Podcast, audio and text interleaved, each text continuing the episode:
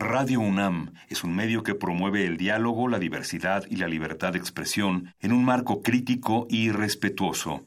Los comentarios expresados a lo largo de su programación reflejan la opinión de quien los emite, mas no de la radiodifusora.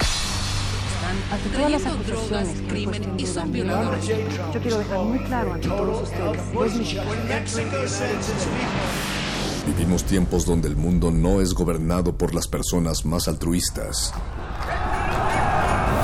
donde los muros estorban a la igualdad, a la sexualidad, a la creatividad. ¿Está en tus planes llegar al altar nuevamente? Donde se habla sin pensar y se admira sin saber. Vivimos los mismos tiempos que están viendo a la comunicación renovarse, al arte reinventarse, a la libertad superar sus límites. Nos hacen creer que lo mejor es triunfar en la vida donde el conocimiento y la denuncia están al alcance de nuestros ojos, de nuestros oídos.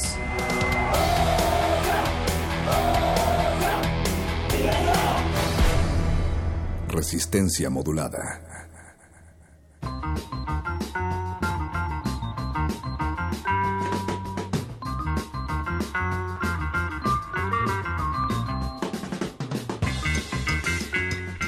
Nos preguntamos qué les queda por probar a los jóvenes en este mundo de consumo y de humo, si les queda por probar el vértigo, si les queda por probar los asaltos, las discotecas, si todavía les dicen discotecas o si también les queda discutir con Dios, tanto si existe como si no existe tender manos que ayudan a abrir puertas entre el corazón propio y el ajeno, pero sobre todo les queda hacer futuro y nosotros tratamos de hacer ese futuro todos los días, todas las noches del 24 de julio a las 8 de la noche del 2018 aquí en Resistencia Modulada. Bienvenidos, esto es Resistencia Modulada y transmitimos a través de las frecuencias del 96.1 de FM aquí en Nueva Venezuela en el año 1 después del primero de julio. Bienvenidos, Berenice Camacho y Mario Conde. Exactamente, el día 24 del año cero de la cuarta transformación. Perro muchacho, Mago Conde, buenas noches, ¿cómo estás? Buenas noches, Bere, buenas noches, Perro, y buenas noches, audiencia que nos está sintonizando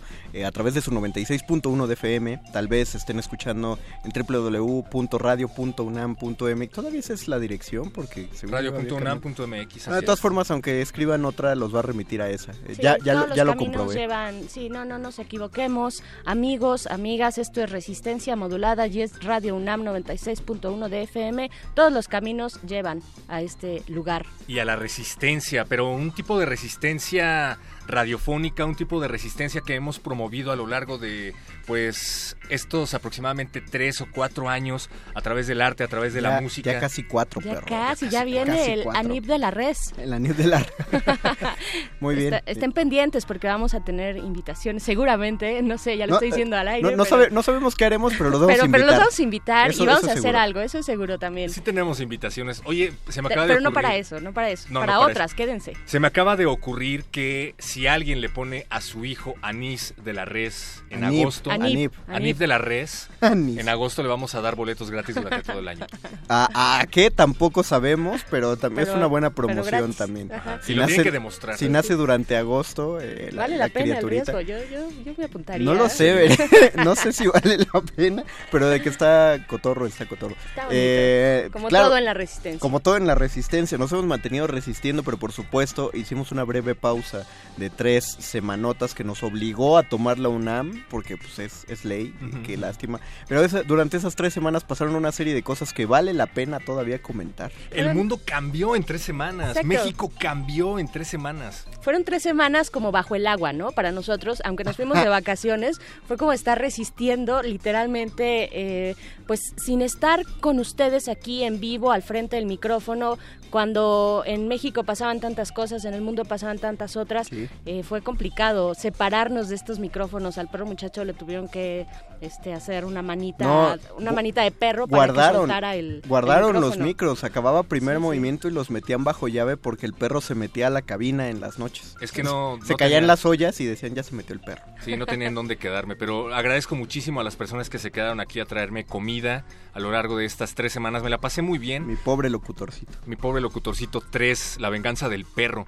Y así como quiero agradecer agradecerle a las personas que hacen posible esta noche Resistencia del otro lado del cristal. Ustedes no los escuchan, pero nosotros tenemos que verlos y por lo tanto presentarlos. Se encuentra Oscar Sánchez en la producción ejecutiva, se encuentra Alberto Benítez alias El Betoques, también en la producción ejecutiva. El señor Benítez para nosotros, por favor. Tal vez lo recuerde por programas como Playlisto. Con ese semblante meditabundo. Y Hola, ¿en dónde quedó mi Durban Poison? Y Kamishibai. También tenemos por ahí a Mauricio Orduña que se está preparando para la producción de, de Retinas. Maudicio. Maudicio. Ah, pero no lo dije de manera despectiva. Lo que pasa es que he perdido la práctica en tres semanas. Va a ser el nuevo apodo del Mau. Pero ya estamos empezando a moverlo la lengua otra vez. Y también está don Agustín Mulia al pie del cañón en los controles técnicos. Él no se fue de vacaciones. Sus vacaciones las pasa aquí porque disfruta demasiado su trabajo y nosotros le agradecemos por padecernos, así como también a Alba Martínez que está en la continuidad con Cristina Urias. Oye, me siento en familia otra vez. Estamos, estamos en familia en resistencia modulada, no en familia, no, no, esa otra familia no. estamos aquí y estaremos platicando pues de todo lo que ocurrió y de lo que nos perdimos nosotros, ustedes no, pero nosotros sí tenemos un montón de reflexiones eh, respecto a lo que ha ocurrido en México, pero además tenemos invitaciones como es la siguiente, vamos a darle eh, dos pases dobles a las primeras personas que llamen a nuestros teléfonos en cabina para que vayan este jueves, este jueves 26, 26 de julio a Casa del Lago, exactamente en el foro al aire libre estarán en concierto Clemerson y Ciro Baptista. Clemerson es una agrupación de la Ciudad de México que combina ritmos de música tradicional judía de Europa del Este. Esto está interesantísimo.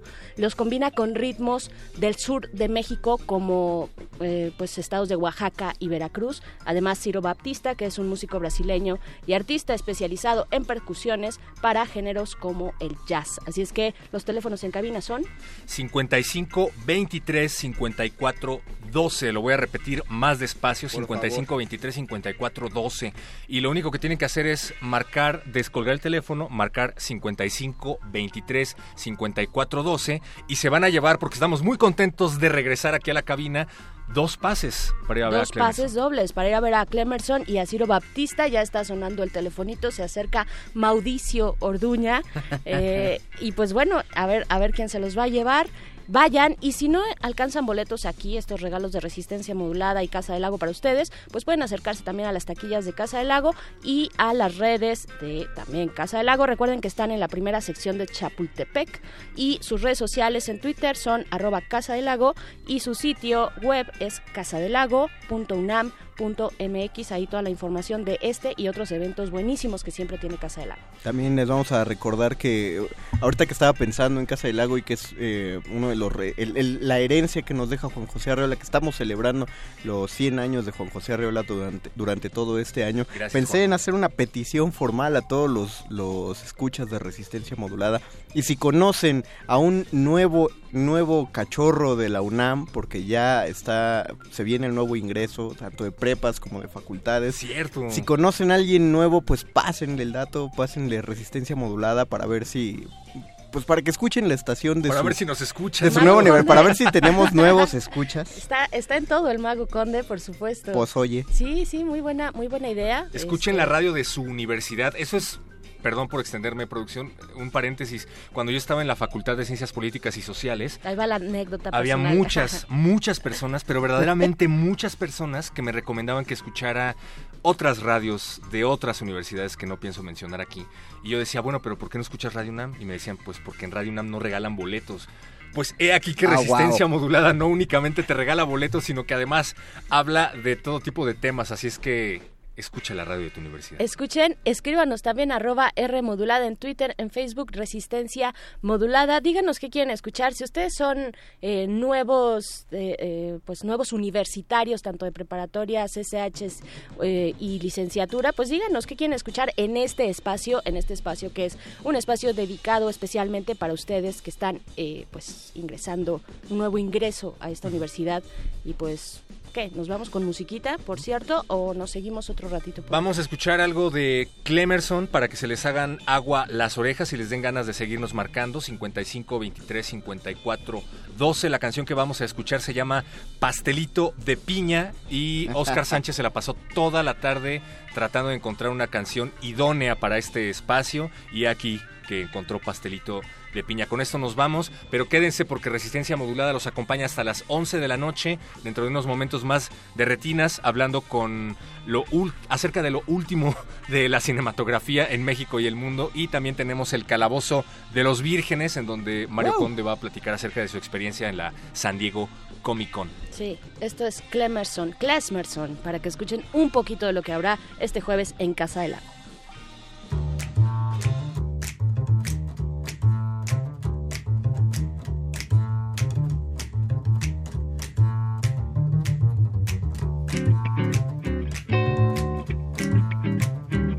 Bye.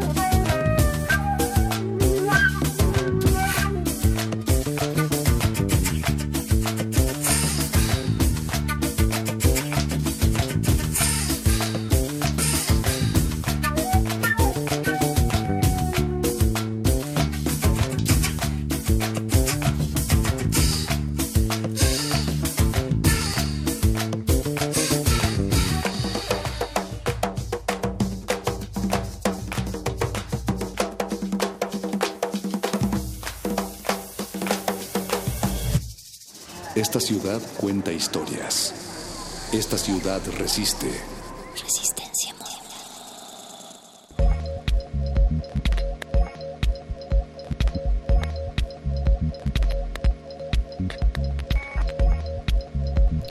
De entre la cantidad de culturas que, que uno, uno tiene ganas de conocer y que, en los últimos años se han vuelto como un must de conocer, parece ser que la, la japonesa se está llevando las palmas entre la comunidad de, la chaviza mexicana, de la juventud. Ahora, imagínense que ustedes pudieran tener una porción de la cultura japonesa en Xochimilco. Imaginen que se, suben a su trajinera y se están comiendo una tlayuda que pasaron de contrabando y al mismo tiempo que están eh, viviendo toda, toda la flor de Xochimilco, de repente voltean y en uno de los islotes, oh, mira, un, desfile de kimonos.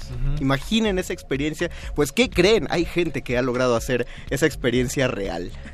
Estaban diciéndonos por acá en producción que si uniéramos fuerzas con Japón como debería de ser, podríamos crear el sushi de ajolote o podríamos crear el... No, no, pero Cuide el ajolotito. Sí, sí, hay que cuidarlos, hay que cuidarlos. O, la torta de tamal de arroz, pero... Ah, dejemos... una, una torta de onigiri. Total, eso, eso sería totalmente chilango. claro, sí, sí, sí.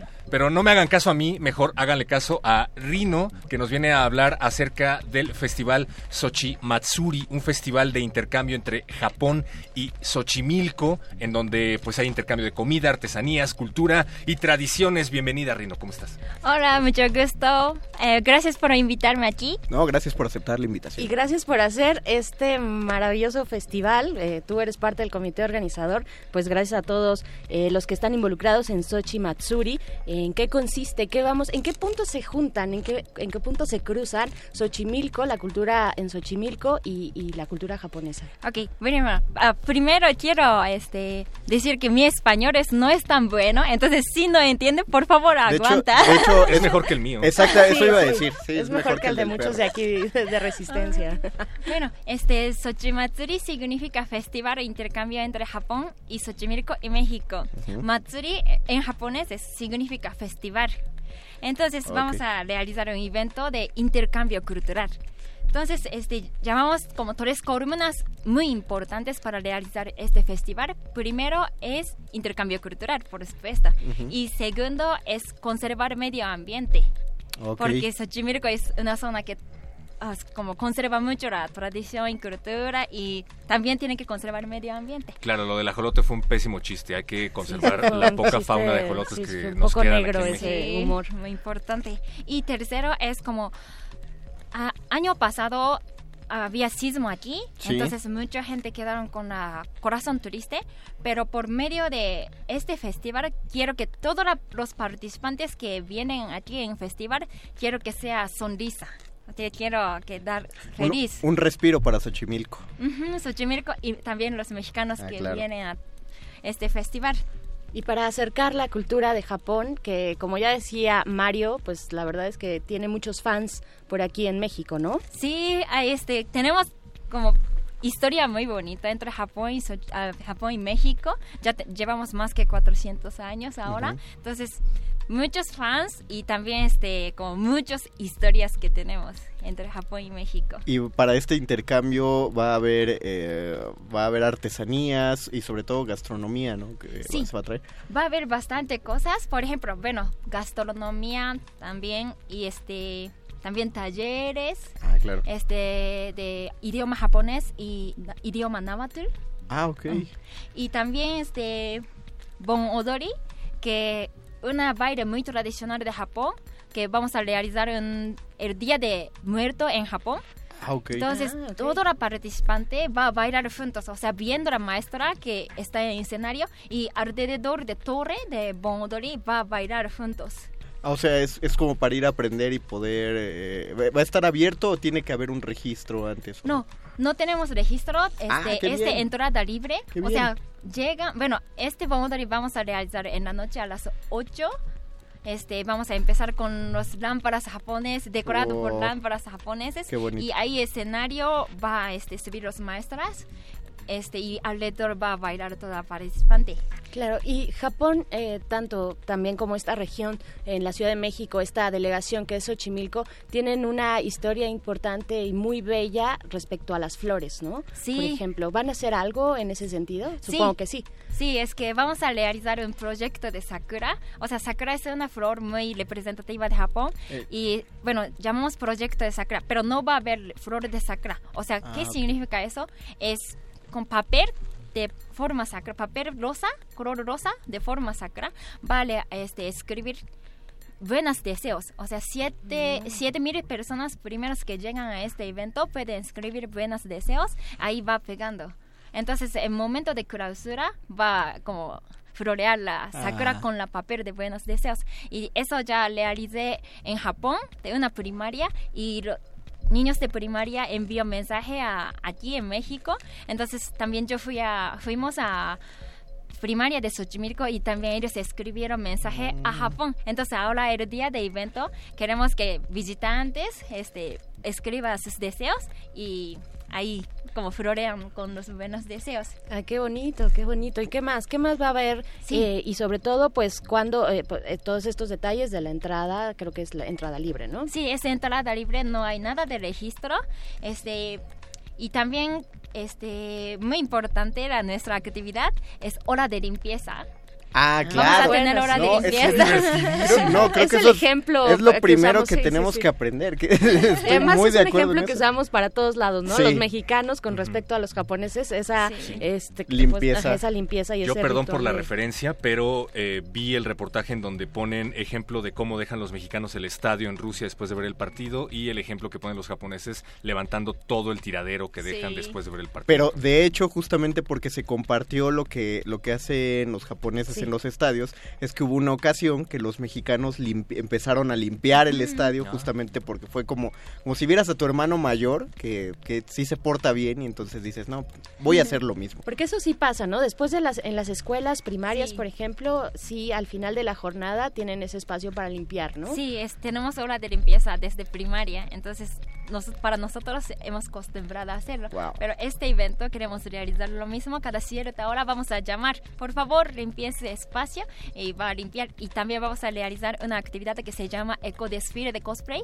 O sea, no es, Uh. no es eh, Wow. ecodesfile significa los cosplayers, este, vamos a colaborar para cuidar medio ambiente. Mm. Entonces también este, una actividad muy bonito. O sea, pero puedo llegar yo con mi cosplay. Pero, pero es hecho por, por con materiales, eh, no sé, de- eh, de- biodegradables o algo, porque es ecodesfile. Sí, ecodesfile significa, significa, bueno, vamos a tener botes de eh, eh, basura en stands. Tenemos va- varias stands de botes de basura y entonces este los participantes de cosplay nos va a ayudar para que puedan enseñar a la gente que eh, orgánico, inorgánico, Ah, reciclado y lo que nos ayuda este los cosplayers que nos va a ayudar bastante este va a salir el video de nuestra página y Muy bien. También Los darle cosplayers son estos eh, personas que se disfrazan de su personaje de anime o de manga favorito, ¿no? Y que hacen desfiles, y algunos son muy famosos y se congregan en grandes eh, convenciones como la que estaremos escuchando más adelante, En por cierto. Más Pero adelante. una pregunta, eh, Sí. Rino, ¿yo puedo llegar con mi cosplay o allá me van a ayudar a generar mi disfraz de Sailor Moon? Ok, este, ustedes tienen que llevar su cosplay y también este, tenemos la convocatoria en la página de Sochimatsuri, ahí viene más detalles y ahí dice, este, tienen que registrar para participar desfile de cosplay. Solo este, para eventos, sea entrada libre, gratuita, pero para ecodesfile de cosplay, Hay que- registrar, tiene sí. que decir qué tipo de cosplay va a llevar y todo.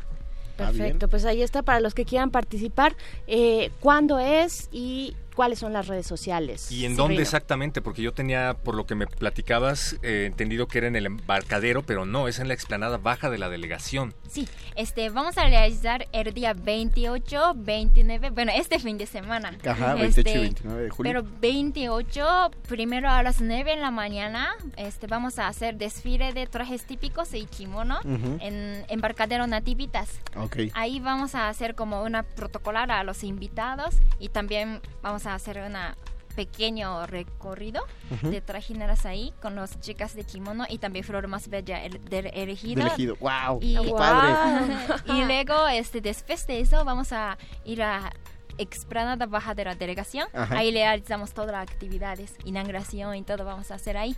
Cabe destacar que es puntualidad japonesa. Así que por no, favor. no es que sean las 9 de la mañana para que vayan llegando a las 9 porque va a empezar como 9, 10. O a no. las Nueve y 11. cuarto, no, No, no, no, no, no, no, no. bueno, a las 11, ya mejor. Es que eso sí pasa. Sí, eso pasa. no, No, a las 9, nueve. de la mañana, embarcadero Nativitas, donde va a estar este desfile Sí. de trajes eh, Sí. japoneses, ¿no? Sí. Perfecto. Pues ahí está, Rino.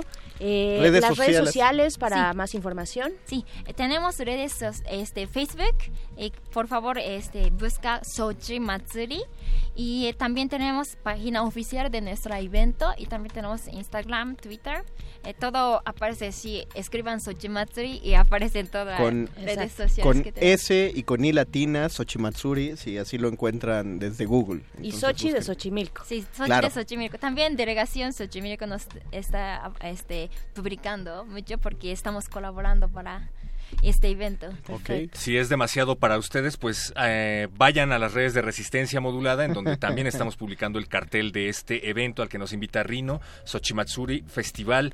Eh, y nuestras redes son Facebook, Resistencia Modulada, Twitter, arroba R Modulada. Así es que no hay pierde. Recuerden, 28 y 29 de julio, desde las 9 de la mañana.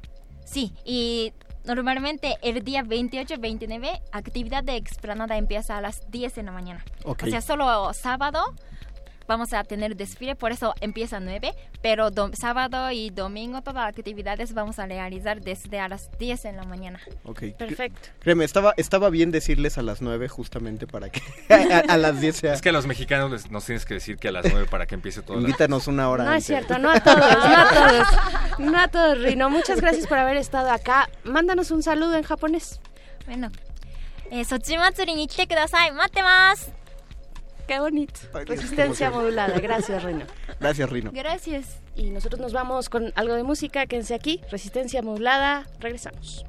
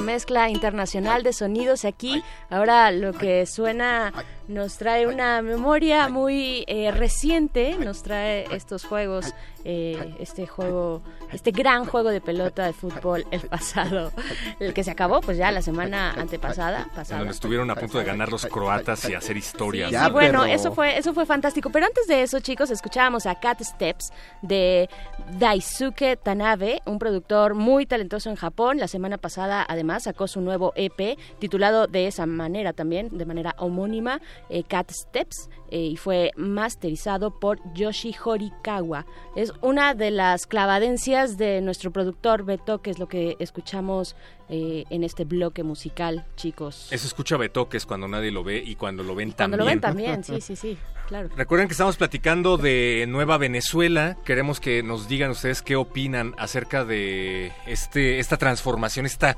cuarta transformación de Super Saiyajin mexicanos que ocurrió a partir del primero de julio o que está ocurriendo, porque yo ya no sé qué está pasando, al presidente, al virtual presidente, como le dicen en todos los noticiarios mexicanos, no le han dado la constancia de mayoría. Es hasta agosto. Hasta agosto, ¿no? No Sí. sé. No, sí, sí. para O mí sea, ya es sí mi un- presidente. Ajá, para, para muchos es estuviera el Berenice presidente de tu Camacho. corazón, pero este, pero es para, o sea, todavía hay un límite, está en el límite legal, digamos, está perfectamente bien los tiempos para que el tribunal, no el INE, sino el tribunal le dé la constan la constancia eh, de, de, pues presidente electo, ¿no? Y en otro suceso inédito, hasta donde yo recuerdo, eh, presidente, el virtual ganador de la elección, o como le decían a Calderón, presidente electo durante el periodo de julio a diciembre, pues vaya que se está llevando todavía varios catorrazos en los medios, ¿no? Se los está, se lo está llevando con esto del fideicomiso, pero es que todo esto ha sido una, una vorágine de emociones. Primero, recuerdo que la primera semana después de la elección fue la llamada luna de miel, ¿no? Claro. Este, andaba por todos lados como reina de la primavera, eh, saludando a la Coparmex y reuniéndose con todos, con todo el mundo. Los memes son lo mejor, por supuesto, como siempre. Como siempre. Eh, reuniéndose con Enrique Peña Nieto, pero, pero, pero bueno, este, la, favorito lun- es la luna de miel se acaba. Por Quique para que te presten los envases de las caguamas. Sí, hay muy buenos, hay muy buenos. Eh, pero bueno, esta luna de miel creo que ya está llegando a su fin y pues viene, como lo dijiste, no sé si lo dijiste así, pero muchacho, los catorrazos o algo simila- similar, pues este, y está bien, yo creo que yo creo que sí debe haber espacio para, para la crítica, para el Claro. análisis, y creo que de eso se, ha tra- se han tratado estas semanas. Más allá del golpe- golpeteo, que si esto del fideicomiso eh, estaba o no justificado, son cuestiones ahí muy técnicas. Creo que sí, sí hay espacio o debe haber espacio para la crítica, para el debate, y eso ha habido en los medios como, como pocas veces, creo, después de una elección. Este presidente el, eh, virtual o esta propuesta de nación, esta cuarta transformación, ha venido sí a mover mucho del debate que creíamos ya tener resuelto, como el tema de la centralización, del, del centralismo en México, ¿no? El, el- el problema que yo veo es que eh, es, lo, es la, el momento de abrir el debate, pero el problema es que no estamos acostumbrados a abrir el debate porque no estamos acostumbrados a informar. Y no no es que yo porque también me han dicho que, que estoy defendiendo a capa y espada a- al, al virtual presidente. Eh, no es, es algo que se veía desde desde el presidente que está ahorita desde Peña Nieto el ¿Quién? hecho de que quién Eh, Peña Nieto. No el hecho de que compartamos un este un video donde dice estamos a un minuto de aterrizar a menos como a cinco minutos sí sí muy jiji jaja pero eso viéndolo fríamente no determina demasiado de la capacidad de, de- de alguien para, para ponerse al frente de, de un país. Porque eh, eh, lapsus linguis los tenemos todos en, en cualquier situación, pero el hecho de agarrarnos de esas acciones cuando tenemos otras acciones de agarrarnos para poner en duda la capacidad de gobierno de alguien, implica que a- así tan acostumbrados a, de- a debatir no estamos, ¿no? Agarramos lo Sí, primero, por lo que pasó con el fideicomiso, es que muchos ni siquiera, eh, ni siquiera nos metimos a ver qué significa la palabra fideicomiso. y mucho menos las dos, más de 200 páginas que el INE entregó acerca del caso del por, fideicomiso. exactamente, o sea, no, no nos metimos a, investigar a fondo como para saber, simplemente nos quedamos con lo primero de robaron, ya hubo un fraude, pero no sabemos exactamente qué fue lo que ocurrió ahí, entonces, claro que es la oportunidad de hacer el debate, pero el problema es que estamos acostumbrados a irnos con, con, con lo primero que se nos presenta en redes sociales y eso, eso no nos ayuda a ser críticos y analíticos con el gobierno de quien sea. Y también, eh, pues decir las cosas claras y como son. Las noticias... Eh, se difunden de esa manera tan viral como ahora se dice, porque alguien quiere que se difundan de esa forma. Y vaya que los bots, de donde quiera que vengan, están trabajando todavía, ¿no? El, los hashtags que hubo después de la noticia del fideicomiso, pues parecía que yo me sentía todavía en campaña. Sí, claro, sí, claro, ese era el mood, pero previo, por eso, por eso hacía como el paréntesis del fideicomiso, que además es un tema muy técnico, que si un partido político como lo es Morena, que además es movimiento, está facultado o no para, eh, bueno, tiene en sus posibilidades el hacer un fideicomiso para en aquel momento muy crítico, que además la sociedad lo exigía, no sé si ustedes lo recuerdan, seguramente sí. y aquellos que nos escuchan, todos pedíamos, a ver, partidos políticos, autoridades, quien sea, hagan algo, y bueno, ese parte de hacer algo y esa exigencia fue como resultado eh, eh, lo que salió con, con, con, el fideicomiso, pero yo repito, es una parte muy técnica que habría que analizar con pinzas, pero sí, claro, por supuesto está la lectura de medios de comunicación y la viralización de esta noticia ah, que pega y pega duro, ¿no? Y, otra cosa que habría que decir a, todos los seguidores eh, acérrimos de, de Morena es que justamente hay, hay que acostumbrarse a que vienen seis años así, o sea, va a ocurrir algo y por supuesto que va a haber ataques que vienen desde cualquier lado, dentro de la misma militancia o de la militancia de la, la que esperamos que sea la oposición, porque sí esperamos que haya que haya una oposición porque eso es lo que genera el debate. O sea, no, no podemos empezar a, a, enojarnos de que ya, ya haya una, una búsqueda de claridad cuando todavía no toma posesión, cuando pues lo esperable es que durante seis años siempre se pongan en duda las acciones de cualquier dirigente. Claro, pero acá, le pegan en la parte, digamos, eh, más eh, robusta del discurso de Andrés López Obrador, Andrés Manuel López ah, Obrador, ah, por supuesto. que es el, discurso anticorrupción, la honestidad ¿no? ante generalmente todo. la figura de fideicomiso se ha utilizado o, se, se, dice, que dicen por ahí las malas lenguas que se, se utiliza para lavar dinero, se utiliza para meter recursos ilícitos a una campaña política, por ejemplo, ¿no? Que tiene este tipo de usos y entonces señalar de esa manera ahorita, también no, no lo hicieron antes de la elección, o sea, el fideicomiso se empezó a armar este eh, a, raíz del Eso es algo que a mí me llama mucho la atención. y fue en febrero que hacen los depósitos y demás, ¿no? ¿Por qué no hacer este tipo de multas, este tipo de acusaciones que... Eh, mm. No sé a dónde se fue el dinero, me queda claro que ahí están los recibos y lo que sea. Yo no creo que se hayan ido a las campañas, pero a lo que voy es por qué esas llamadas de, la, de atención que está haciendo el INE dentro de la ley no se hicieron en su momento o no se hicieron en la campaña. No sabemos igual, si igual, igual la investigación, igual el nombre de los de los consejeros que están eh, haciendo estas acusaciones está en las cartas que enviaron indignadísimos porque les iban a bajar el sueldo. Sí, no sé. Dentro dentro de toda la, o sea, yo voy a hacer la defensa por los dos lados, voy a pensar no, no voy, voy, a voy a pensar que igual y la investigación se acabó hasta ahorita y hasta ahorita fue cuando salió. Igual y el INE hay alguna ley que desconozcamos que impedía que saliera esta información antes de quién sabe. Yo creo que es más el ritmo de la investigación y que durante la campaña además tuvieron cosas muy puntuales que ir investigando también. Recuerden, o sea, el INE tiene sus... pero, pero por supuesto, eh, lo que dice Perro Muchacho es totalmente, tiene toda la razón, porque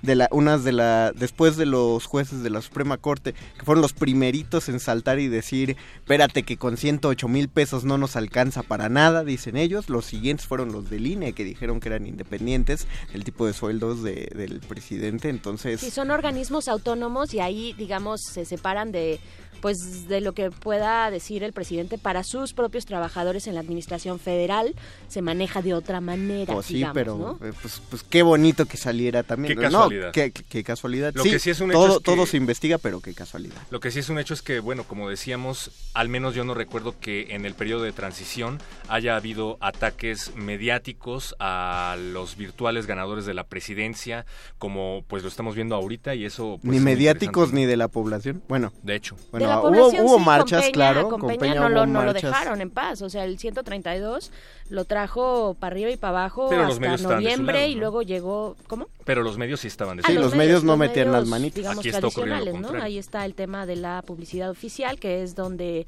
eh, la vía o la fuente de ingreso de muchos medios, de muchos medios eh, que, que reciben por parte de- de- del gobierno, ¿no? Pero a ver, paren. Y ese es un tema para muchos de los medios. Paren- Estábamos platicando antes fuera del aire con Pero a ver, paremos las prensas so- solo para hacer eh, ya un giro y cerrar esta plática sobre lo que está ocurriendo ya con la cuarta transformación. Acabo de leer una noticia que yo creo que no es coincidencia y me parece que, que tiene todo que ver con, con esta transformación que estamos viviendo.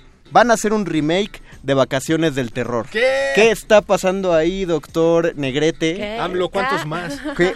A ver, yo, yo exijo de Derretinas que se haga una investigación a fondo y nos platiquen a propósito de esto. ¿Qué va a ser el remake de Vacaciones del Terror?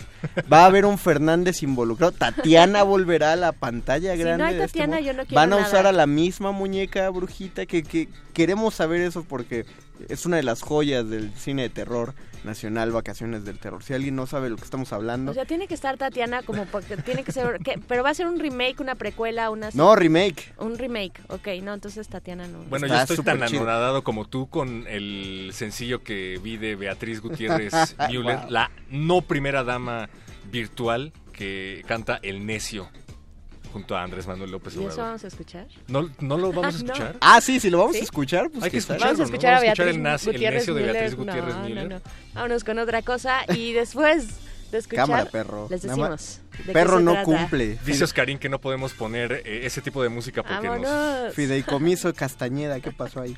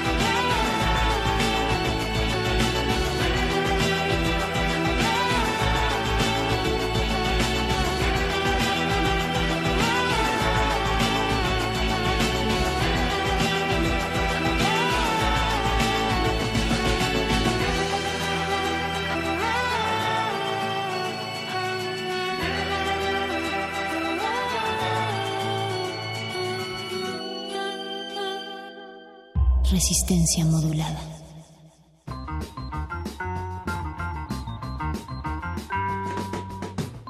Regresamos, amigos, a Resistencia Modulada y lo que escuchamos eh, hace unos momentos es La Verdad de, de Chamanes, pero en realidad la única verdad que queremos escuchar o leer, mejor dicho, es la de ustedes allá afuera, arroba R modulada en Twitter, en Facebook, Resistencia Modulada y ya nos han iluminado un poco, perro muchacho, ¿qué nos dicen las redes? Gracias a todos los que nos escriben, dice por acá Ricardo, yo creo que dentro de 18, ahora sí, estaremos desencantadotes de todos los políticos y luego de otros 18, chance, se nos ocurra una participación social más efectiva. A Qué ver, aburrido es ver, el futuro. A ver, yo, yo, yo, sí- yo sí tengo que plantear una cosa rapidísima. A ver. ¿Por qué, por qué nos, por qué desencantarse de un de entrada? Es, es culpa de uno encantarse Exacto, con un a es- a político. eso iba, lo ¿Por mismo qué, pensé. ¿Por qué se desencanta? Si ¿Por qué se sabe- encantaron con él en Son primer momento? políticos, Claro. uno no tiene que Sí. encantarse con un... Pero la- Encántate con una película, de- desencántate si la ves y es pésima, con una serie, con que Luis Miguel no encuentra a su mamá, con eso desencántate. Por supuesto. Ay, no, pobre un Luis. político. Sí, pobre Luis. Aparte, pobre- Luis Miguel era priista. No, pero la segunda parte es muy interesante porque habla de organizarnos entre nosotros, ¿no? Que ese es otro Sí. tema, o sea, los wikis, la wikipolítica, Kumamoto, aquí también con Roberto Castillo, eh, o no entendieron o no eh, alcanzaron a leer exactamente lo que estaba pidiendo la ciudadanía de manera local, porque ellos estaban compitiendo, bueno, Kumamoto por el Senado, pero eh, acá Roberto Castillo de manera local, que se supone que es donde este tipo de, ex- de experimentos, digamos, de, hacer política de manera distinta, podrían pegar un poquito más a, nivel local, a nivel de piso.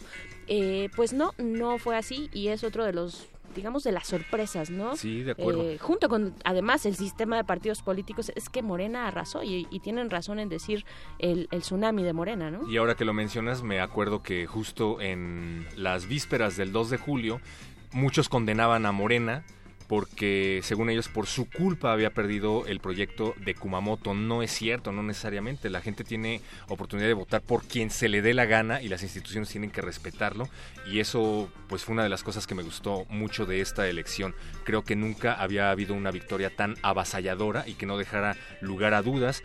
Sí, se tuvieron que sacrificar proyectos. Otros sí me dieron gusto. Muchos partidos chiquitos perdieron el registro. pero bueno, pues creo que hubo una democracia incipiente ese día. Sí. Y eso es emocionante. Y perfiles como el Mijis, por ejemplo, eh, son bien interesantes también, que si bien no vienen de una organización tan abierta eh, como lo es la Wikipolítica, sí vienen de, eh, pues de trabajo con la gente directo y de zonas muy vulnerables, ¿no? Como en la que él eh, vive y trabaja además. Así es que, pues no sé, me parece interesante ver esta parte y además la parte de que eh, Morena es un movimiento fuera de, de- aparte de ser un partido político, ¿no? Un movimiento de regeneración nacional, ¿no? un movimiento social un movimiento social creo que eso Hola, eso perro. fue lo que lo que arrasó una de las cosas que, que- que arrasaron en esta elección y no lo fue así Wikipolítica no no creo que no lograron hacer esa parte de cohesión social no lo sé ya ellos tendrán sus propias lecturas quizá me parece también que fue mucho la inercia. O sea, creo que, el- que el, eh, había mucha gente del lado de Kumamoto, pero el- el- la inercia fue voten todo por un mismo partido Sí. sin ver los nombres. Vota y- parejo. Sí, vota parejo y sí, creo que... Pero ¿sabes qué es lo que yo veo positivo de todo el asunto? No, Que- no, no, nada, tú nunca ves Yo- nada a mí me gusta la- mucho la idea de que haya proyectos independientes. El de Kumamoto era un partido independiente. Sigue siendo un partido. bueno es que no es como tal un partido político Ok, o un sea, proyecto ajá, independiente, sí son proyectos independientes Hablábamos en algún momento del año pasado de la importancia de que haya candidaturas independientes, de que haya eh, proyectos independientes, y lo que vimos, que, que, bueno, tú no estás tan de acuerdo al respecto, pero lo que yo veía era que los no tan independientes que iban como para dividir el voto y para cerrar la boleta, pues iban tan seguros de que no iban a ganar, pero de que tenían una misión que era esa, la de dividir los votos, que terminaron rayando en el ridículo, pero a niveles extremos, ¿no? Tenemos el caso del Bronco, tenemos el caso de Puri haciendo spots estilo Matrix.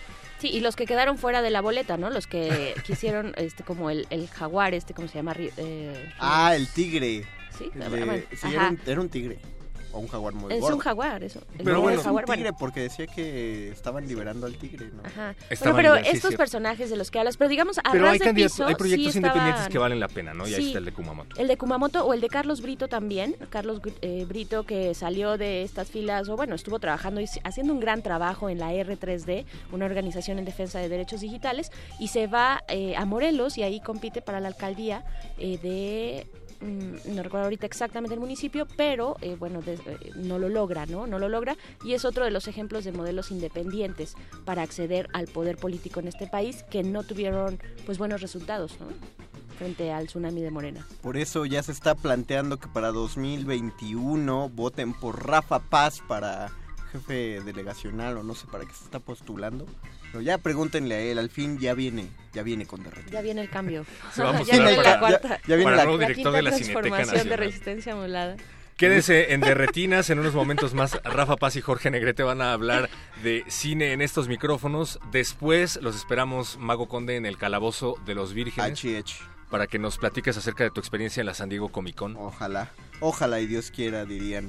Pero sí, ustedes manténganse sintonizados. Acaba solo la primera hora, quedan dos horas, mucha resistencia todavía para sus oídos. Esperamos cualquier comentario que tengan sobre todos los temas. Facebook, Resistencia Modulada, Twitter, arroba R Modulada. Vamos a música para hacer el cambio. Los dejamos con Silvana y Man. Esto es... Shh, perro muchacho. Saludos al sátiro Juan y a la doctora Astrid. Adiós.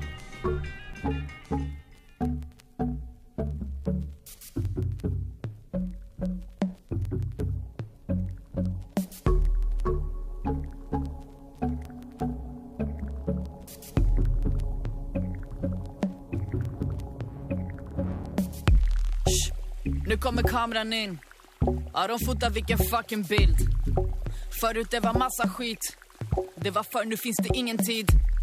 Se tillbaka och bli blödiga. Torka tårarna med rödingar. Hjärtat dunkar likadant. Försökte komma åt mig, nu jag skrattar mer än Kevin Hart. Tyst! Prata inte ens med mig.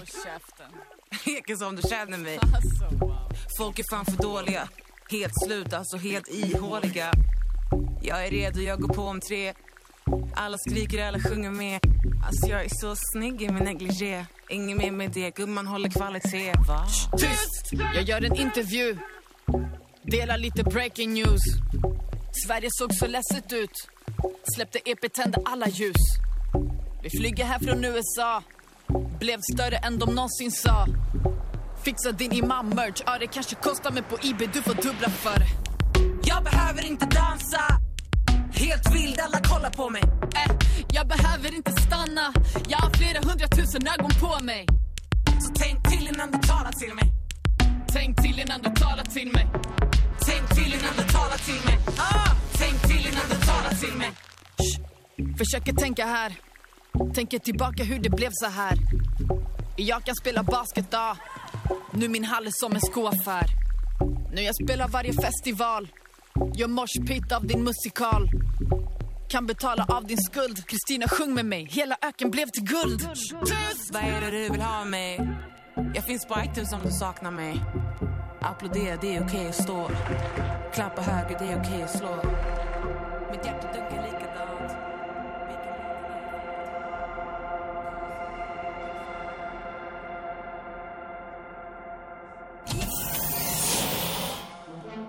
Toma un lugar. Aquí hemos venido a observar con los oídos. La imagen no es una idea fija. Se ajusta a todas las visiones y todos los géneros. Miremos y discutamos. De retinas. Un horizonte sonoro para vivir el cine. De, retinas. Yo no quiero eso,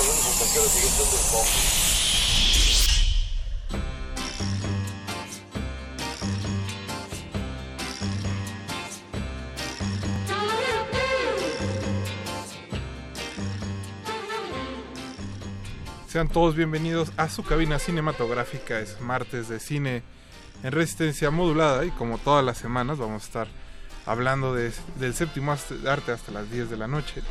Mi nombre es Rafael Paz, de aquí mi derecha está Jorge Javier Negrete. Jorge, ¿cómo estás? ¿Qué tal, Rafa? Buenas noches. ¿Cómo te la pasaste en tus vacaciones, Jorge? Bien, bien, todo tranquilo. Ah, este, extrañando obviamente la cabina de, de retinas y con el gusto de estar aquí de regreso. Qué bonito.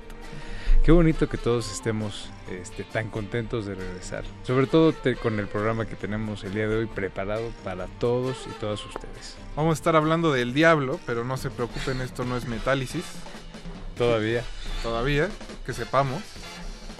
Porque con la cuarta transformación de la República todo podría pasar. Vamos a estar hablando de cine, de una película mexicana en específico que se llama Más abre el diablo, por viejo. Que por diablo.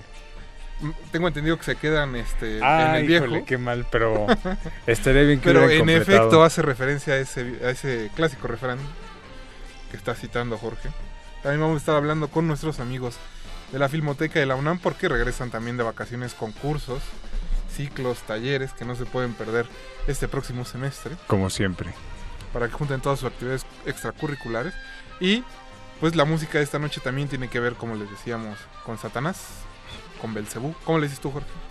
El De chamuco, cariño. el chamuco. ¿Cómo. Chejo. ¿Cómo le dirá Betoques, que está allá en producción? También está Don Agustín Muli en los controles y Mauricio Orduña, encargado de todo, todo, todo el departamento de producción de Derretinas. Nuestro diablo personal. Nuestro diablo personal. Y pues, ¿qué te parece si arrancamos con algo de música, Jorge? Vámonos. Vamos a empezar con una clásica leyenda venezolana que se llama Florentino y el Diablo. Así que un saludo a Eduardo Luis donde quiera que se encuentre. Y un apapacho a todos los que ya tienen bolívares en su bolsa ahora que viene Nueva Caracas. Regresamos, están en resistencia modular.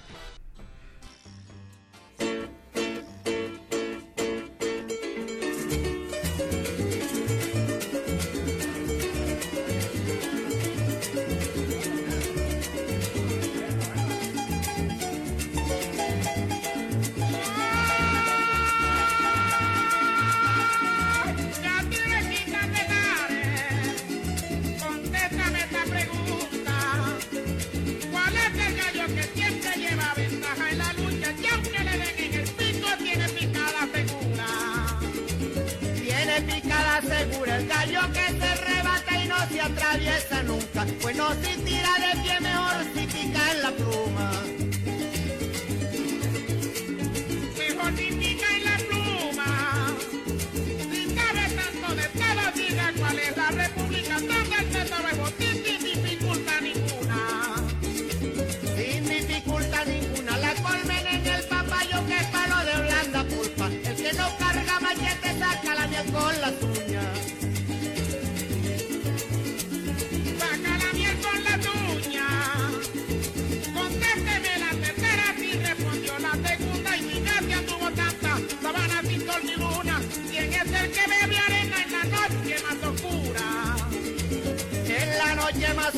No quiero ocultar mi sombra ni me espanto de la tuya.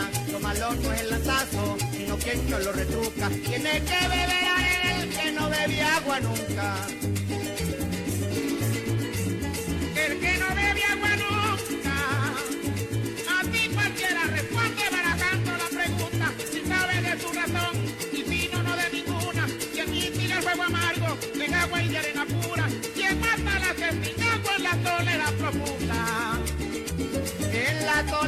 Profunda, el pecho del meranal, el romance que lo arrulla, aconseja que lo abisma, que lo anima, que lo cruza, la noche que lo encobija, el soplo que lo desnuda, la palma que lo custodia, el lucero que lo alumbra. ¿Qué culpa tengo, señores, si me encuentran que me busca? Si me encuentra el que me busca,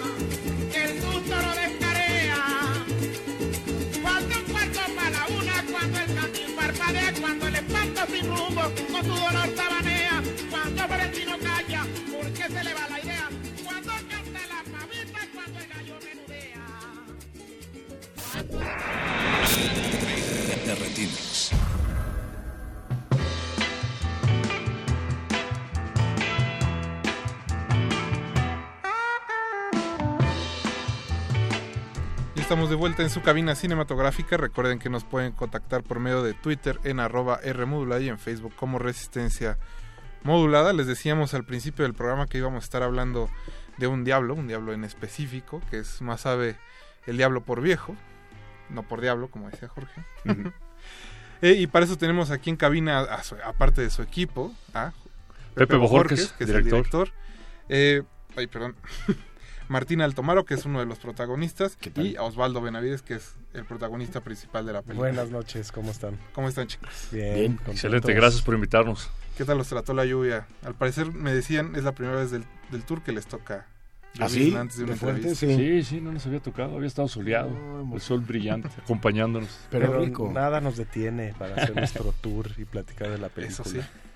Pues para aquellos que no hayan tenido oportunidad de ver el tráiler o de conocer la historia, pues se trata de un actor que no encuentra trabajo y por una confusión en el sindicato de actores va a dar a la casa de los actores retirados y ahí pues se encuentra la manera, digamos, de tratar de reavivar su carrera. Mientras, Disfrazado de adulto disfrazado mayor. de adulto mayor, claro.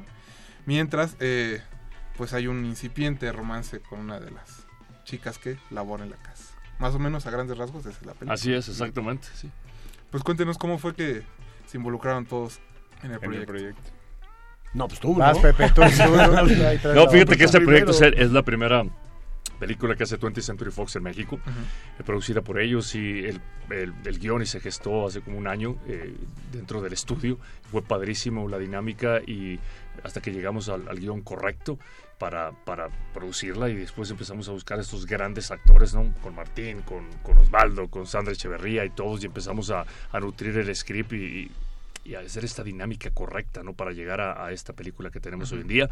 Algo padre que viste es que tenemos dos generaciones, tenemos la generación de jóvenes y la generación de don Ignacio López Tarso, Isela Vega, Lorena Velázquez, Tara Parra, eh, Pato Castillo y un sinfín de, de actores que son leyendas del cine. Así es. Creo que ese es quizá lo, lo más relevante, ¿no? Hay, les decíamos también antes de iniciar la entrevista que hay dentro de la película ciertas citas al cine popular Guiños, de guiños, sobre todo por ejemplo en los actores, ¿no? No se dicen nombres, pero no me, no me sería difícil pensar que por ahí alguno de ellos podría ser este Valentín Trujillo, por ejemplo. Sí, María Félix. María Félix. Algunas veces. Y Se- Sí, hace hace, rato y decían que, que si de los ochentas, yo, yo creo que también tiene como muchas eh, etapas, ¿no? De, de diferente, más bien diferentes etapas del cine, del cine nacional. Básicamente tiene, es un botón de muestra de todas las generaciones que hemos hecho cine a lo largo del- de la historia del cine mexicano. O sea, tienes ahí a don Ignacio López Tarso, que empezó en la época de oro con las películas de del Indio Fernández, pero también tienes a Isela Vega, que hacía las de ficheras, y también tienes a Lorena Velázquez, que hacía las del Santo, y este, en fin, o sea, hay todo el cine nacional representado en un cast, en una película, que eso es difícil que se vuelva a repetir, ¿no? Que se junte tanta mezcla de tantas épocas en un cast, ¿no? Y que además la peli tiene este juego que habla de actores, ¿no? Y no por, y no es solo para actores, la película es para todos, de hecho es una película, es una comedia familiar, o sea, puede ir desde el más joven hasta el más el más mayor, aunque eso suena, eso está mal dicho, ¿verdad? Eh, hasta, hasta el, may- el mayor de la casa, pero es, tiene este juego de, de, de- de el- la pasión por la actuación y por el cine y, y sobre todo de qué pasa cuando los adultos mayores ya son rezagados y olvidados, ¿no? Y qué pasa cuando llega alguien con, con la misma pasión que ellos y que se las, se la- no se las contagia, sino que se las hace revivir, ¿no? Se las... Se las despierta. Se las despierta, ese es el término, ¿no? Como, como estos adultos que, que la, la sociedad, la gente los trata ya como personas de, de desecho, en realidad siguen teniendo anhelos y sueños y siguen queriendo hacer lo que han hecho toda su vida. Entonces, ese es una de las de los mensajes que tiene esta película, ¿no? Un- La, la vida, la pasión no se acaba hasta el último segundo de vida. Justo uno de los temas como más atractivos de, de la película es este cruce generacional, ¿no? Como este apil tan amplio que puede tener eh, para todos los este, para todos los públicos, ¿no? Sobre todo los públicos asiduos al cine mexicano que conocen y que han visto eh, que de alguna forma han sido este, pues nutridos por toda una tradición de cine mexicano los últimos este 40, 40 50 años. Es como un buffet, yo siempre digo, ¿no? Sí, exacto. Y creo que de alguna forma el hecho de que el proyecto se haya gestado aquí en México eh, con en un sistema de estudios, pues habla mucho de eso, ¿no? De la necesidad como de vamos a hacer una película que tenga como este atractivo.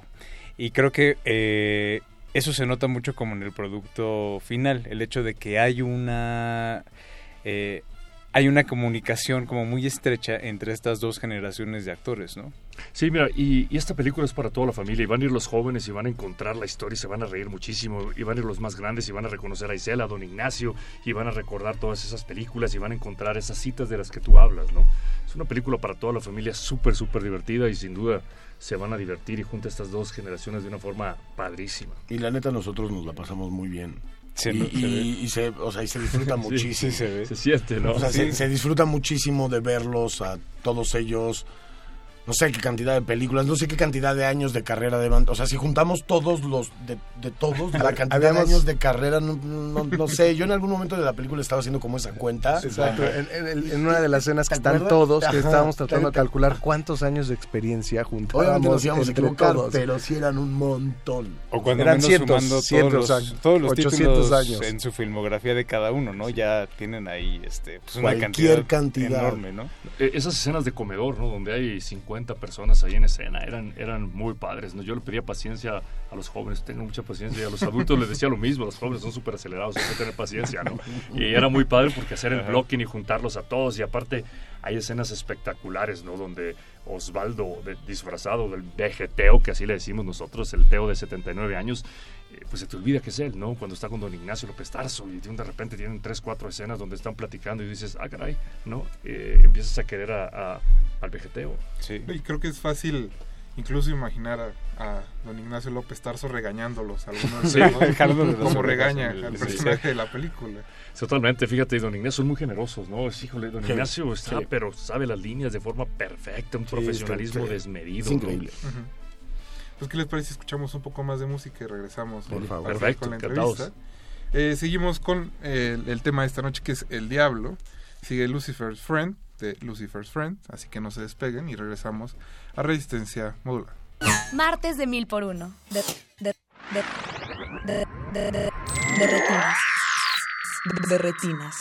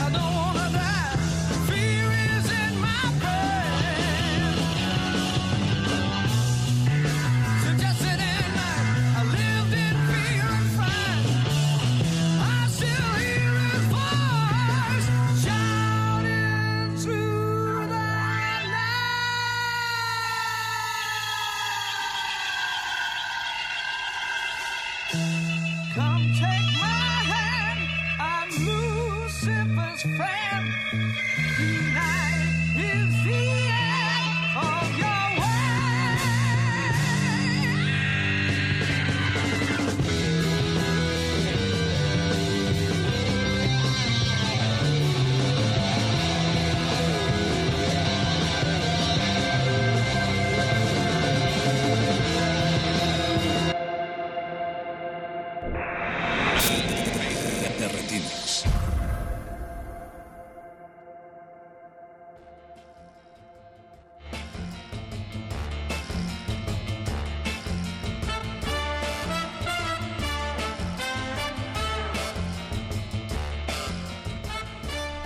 Estamos de vuelta en su cabina cinematográfica. Recuerden que estamos en el 96.1 FM de Radio UNAM y estamos platicando sobre Más sabe el diablo por viejo con su director Pepe Bojorques, Martín Altomaro y Osvaldo Benavides, que son parte del equipo de actores de la película.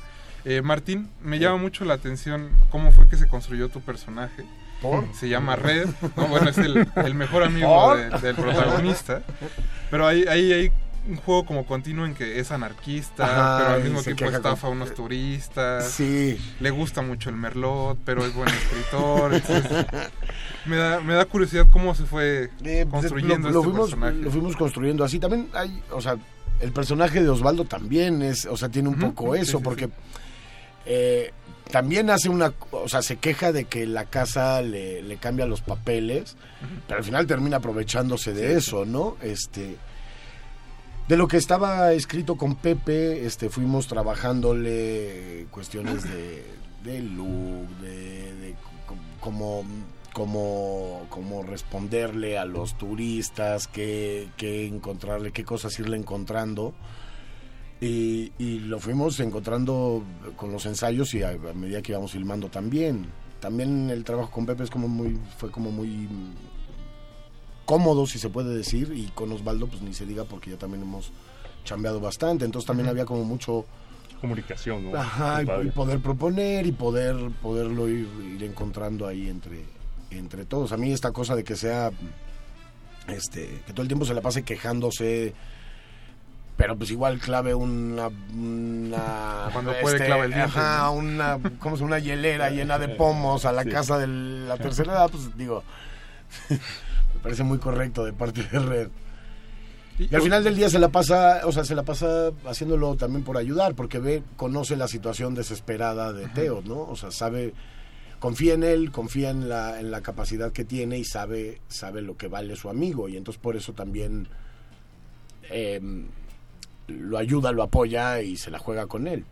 No, y luego por ejemplo, el, el personaje de Teo lleva meses sin conseguir trabajo porque al no pertenecer a cierto círculo de actores, digamos, o de agentes, pues lo bloquean, ¿no? Y se ve obligado precisamente a tomar este doble papel dentro de la película, ¿no? Como anciano y como actor joven. Sí, pues un ¿Cómo estuvo ese juguetazo. reto, Osvaldo? Pues eh, es, es- veo difícil que cualquier actor diga que no a un personaje como ese, ¿no? Son de esos personajes que en pocas eh, se presentan pocas veces en las en las carreras de pocas personas. Y a mí me tocó y me siento muy afortunado y agradecido. Es, o sea, imagínate para un actor, o sea, para mí interpretar a un actor que interpreta a una persona de la tercera edad completamente caracterizado y que además está interpretando al Rey Lear para ganarse un casting ya es una locura es como Robert Dow- Downey Jr. en este Tropic Thunder I'm just a dude capas". playing a dude pretending to be not a dude que es una de mis líneas favoritas de esa peli pero pues ese es un es un es un juego es, es de eso pedimos nuestra limosna a los actores de, de jugar a hacer una cosa completamente opuesta no como cuando jugabas de niño no sé al los policías o los vaqueros o los indios y, y vaqueros que pues no tiene nada que ver contigo no es no eres tú no es tu realidad es lo más leja es pura imaginación. Y, y justamente pues esa fue la una de las herramientas principales jugar con la imaginación. Y además mencionar el estupendo excepcional maravilloso trabajo al nivel de las más altas producciones de caracterización no que eran Roberto Hernández este Antón Garfias que es de verdad es impresionante cómo logran que no se ve el truco. Tú, ustedes la vieron en pantalla grande y pues no se ve, ¿no? Como decía Pepe, pues se te olvida que ahí atrás está un güey de Abajo de la 40 máscara años. esa. Ujú. No, y eso era lo principal, ¿no? Tardamos como unos eh, ocho semanas en lograr el maquillaje correcto para que a Osvaldo pues, pudiera mover la cara bien y pudiera hacer sus expresiones y pudiera actuar, ¿no? Que no trajera Ujú. nomás un hule, sino ponerle todos los prostéticos y, y más aún, yo siempre lo digo, que, que Dafne, que Sandra Echeverría, podría, pudiera enamorarse de él, ¿no? A través de su carisma, de sus inflexiones, de sus movimientos, ¿no? Porque eso también era un reto, no nomás el maquillaje, sino también que las chavas y las mujeres que están sentadas ahí en la, en la sala eh, también puedan sentir algo por el viejo Teo, ¿no? Que la gente se pueda también sentir arrebatada. seducida. Digo, creo que justo ahí en la parte como de lo que maneja la película en cuanto a la tema de, temática del actor, de la interpretación. Eh, a mí me recordó mucho como, por ejemplo, a películas que son así como clásicos este, populares como Papá por siempre, sobre todo la escena del maquillaje. Y Claro. este, claro, todo el dilema como de Tutsi, ¿no? Sí, por Este, supuesto. Yo pensé que cerca del final iba a tomar un giro este así. No, no vamos a hablar más para no dar spoilers, pero este muchas de las situaciones me recordaron justo como este ese tipo de ci- de, mm, de, de circunstancias, ¿no? Y creo que para un elenco con tantos actores acercarse a un este a un proyecto como este les da como ese atractivo extra, ¿no? Claro, puede tener cierto eh, parecido, pero es muy diferente, ¿no? Porque las situaciones, las circunstancias, como tú dices, son, son originales de cierta forma, ¿no? Igual la onda de, de papá por siempre, de, de la pasión con la que Robin Williams, eh, o sea, lo hace por ver a sus hijos, lo mismo Claro. que hace él, ¿no? Sí. Eso sí, o sea, esa relación sí puede, puede existir. Que lo, que lo que quiere es actuar, Teo, y hace todo esto para, para intentarlo, ¿no? Sí, sobre todo, bueno, y también eh, ustedes venían de trabajar juntos en Todo Mal, que apenas este, salió también eh, este año. Digo, creo que mucho de la, de la misma dinámica se ve aquí, pero de una forma quizá eh, distinta, ¿no? ¿Qué tanto se cruzaron como esas dinámicas o Yo eso? creo que ya no nos vamos a contestar el teléfono a partir de pasado mañana, más o menos. No, pues la ventaja de trabajar con gente que conoces muy bien es que eh, te la pasas tan bien y no me refiero a echar relajo que sí lo echas, aunque estás trabajando, pero esa química de, de, de, de disfrutar el momento se nota, se nota en, en- en la pantalla por un lado y por el otro es muy fácil proponer y tirar y poderle decir al otro, oye, tú vas más por acá y la- tener la confianza de sugerirle al otro o hasta corregirle y, y hacer equipo. Eso no es, no es fácil y aporta mucho, ¿no? Y solo con gente de tanta confianza lo haces. Y me imagino que teniendo un, un casting lleno de nombres y de personajes grandes de nuestro cine, ¿cuál, ¿cuál fue la anécdota con la que se quedan de haber trabajado con ellos en el set? Pues para mí lo, lo, lo que me llamó más la atención es, por un lado, tener la impresión y la emoción de trabajar con gente que nos formó, que nos, que nos, que definió nuestros gustos de cine, de teatro, inclusive de televisión, ¿no? Gente que admiras, que son unas leyendas. Y por el otro lado, esas mismas personas a la hora del set son actores igual que tú, o sea, somos iguales, ¿no? Porque nos gusta lo mismo, dudamos de la misma forma, así vengamos de otras épocas, de otra educación, de lados completamente distintos y formas de ver la vida opuestas.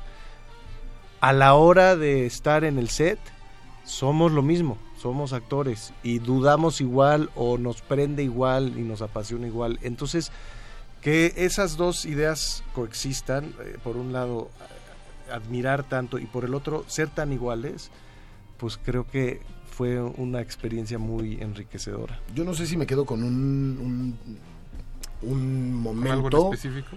Pero lo que decía Pepe hace rato de, de, eh, cuando estamos en el salón de baile, que somos un montón, yo creo que todo ese tiempo en la casa en la que en la que se filmaron muchos días con muchos, muchos, muchos personajes, o sea, el billar, el salón de baile, cuando estamos afuera, la llegada, este y como está mm, este este agradecimiento de, de- de ver a, a todo el mundo eh, trabajando y haciéndolo muy bien y con, con mucho gusto y con muchas ganas como que como que te dan ganas de seguirlo haciendo también y de decir o sea ver a López Tarso que me acuerdo un momento en el billar en el que se cambió un, un diálogo. Ya habíamos hecho una toma y, y fue así como de, no, vamos a moverlo del lugar. Y López Tarso así nada más se quedó como un segundito así, ok. Y tras, movió, eh, se, se, se dio como el, como el switch en, en la cabeza y se hizo la toma inmediatamente y lo hizo perfecto. Y no es fácil, o sea, no es nada fácil lo que, No, lo no. que acababa de hacer. Y como momentos de eso, cuando estábamos todos, era como, un, como una cosa muy especial y muy, muy sabrosa. Suena, suena, fue, una, fue una experiencia. Sí, a nivel totalmente. Totalmente. Sí, y el tuyo, Pepe. Y ves el Ah, el- perdón, No, sí. y el, el- el último día, el que, ¿te acuerdas que, que llovía y que estábamos en el centro? Ah, claro ¿Te, que te sí. acuerdas Sí, la- que, la que toma del terminaban, final, que terminaban muchos, el que final. terminan muchos, terminaron muchos de ellos en ese momento? Fue muy, fue muy emotivo y fue muy bonito también. Sí. Estábamos todos caminando por una Sí, calle del centro. y todos llorando, ¿no? Y, y es bien padre. Yo me quedo con eso, con el, el- el compromiso que tuvo cada uno de ellos y que se vive hasta que se vive, que se tiene un sueño, que, híjole, hay un compromiso desmedido por parte de ellos, por los jóvenes y por los grandes, y eso me motiva a mí aún más para continuar contando este tipo de historias, ¿no? Y, y, híjole, eh, el nivel de compromiso de los actores mayores y a la edad eh, me motiva a mí a, seguir teniendo esta energía que tengo ahorita y a decir, quiero llegar a esa edad con esa energía, con esa pasión para seguir contando historias. Pues, ¿qué les parece si escuchamos un poco más de música y regresamos para seguir platicando de Más sabe el diablo por viejo? Vamos a escuchar Christmas with the Devil de soundtrack de Spinal Tap, así que no se despeguen. Regresamos a Resistencia Joya. Modular. The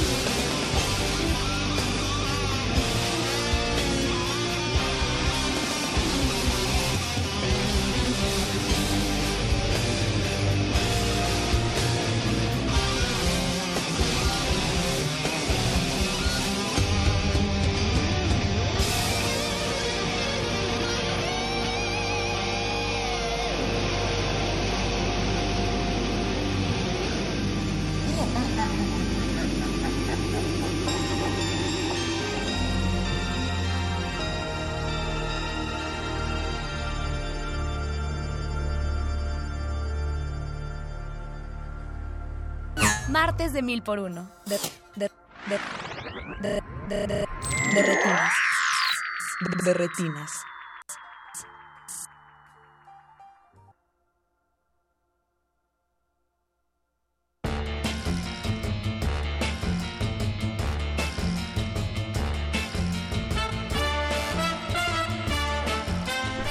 Regresamos al 96.1 FM de Radio UNAM. Estamos en Derretinas y estamos platicando de cine, en específico de Masa el Diablo por Viejo. Sigue aquí el equipo de producción en cabina. Y chicos, eh, la película, ya habíamos dicho, toma, toca muchos temas, pero hay quizá uno que, que viene a dar el contrapunto, eh, digamos, con la casa de actores retirados, que es la manera en que ellos se insertan al Internet, ¿no? A volverse virales y famosos y y que hacen que todo, el mundo los empiece a ver. Eh, ahí decíamos ya también al principio lo difícil que es como actor de repente romper ciertas mafias y llegar. Entonces ahora con esto del internet también les piden su número de seguidores antes de entrar a un casting.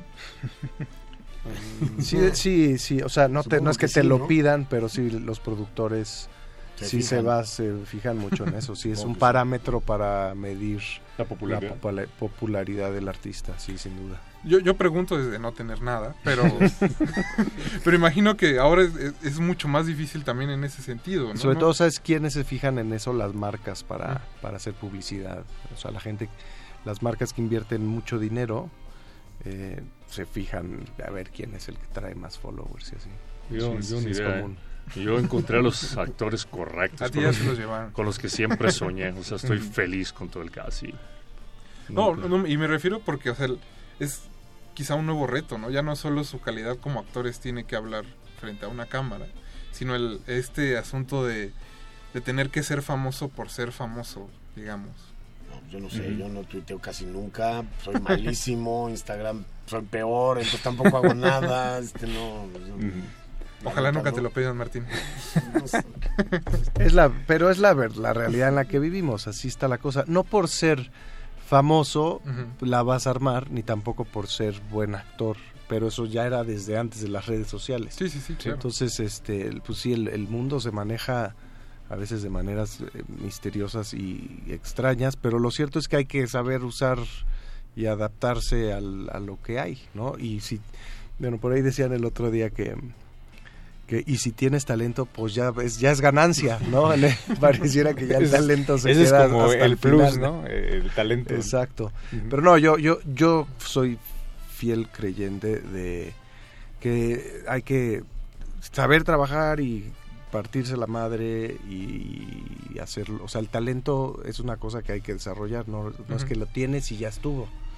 Este hay que trabajarlo y pulirlo y entonces no nada más es tener talento como tampoco nada más es ser famoso es un poquito de todo Sí, yo y también se los decía porque ahí por la película siento que hay como una crítica a la manera en que ahora de repente la gente se vuelve famosa en internet, ¿no? Digamos, hay, hay un personaje muy, muy, muy secundario y muy chiquito que se parece a, Os- a- Osvaldo. Sí, Se parece mucho. Y que- muchísimo. Y que, es famoso porque come insectos y hace Sí. tonterías y todo el mundo lo está viendo. Pero, ajá, y es famosísimo y después viene esta parte donde todo el grupo de actores de la casa se tiene que esforzar para pegar, ¿no? Aún sea fabricando cosas medio más en, en- en tono de vacilada, ar- pero de todos se tienen que esforzar para lograr lo mismo.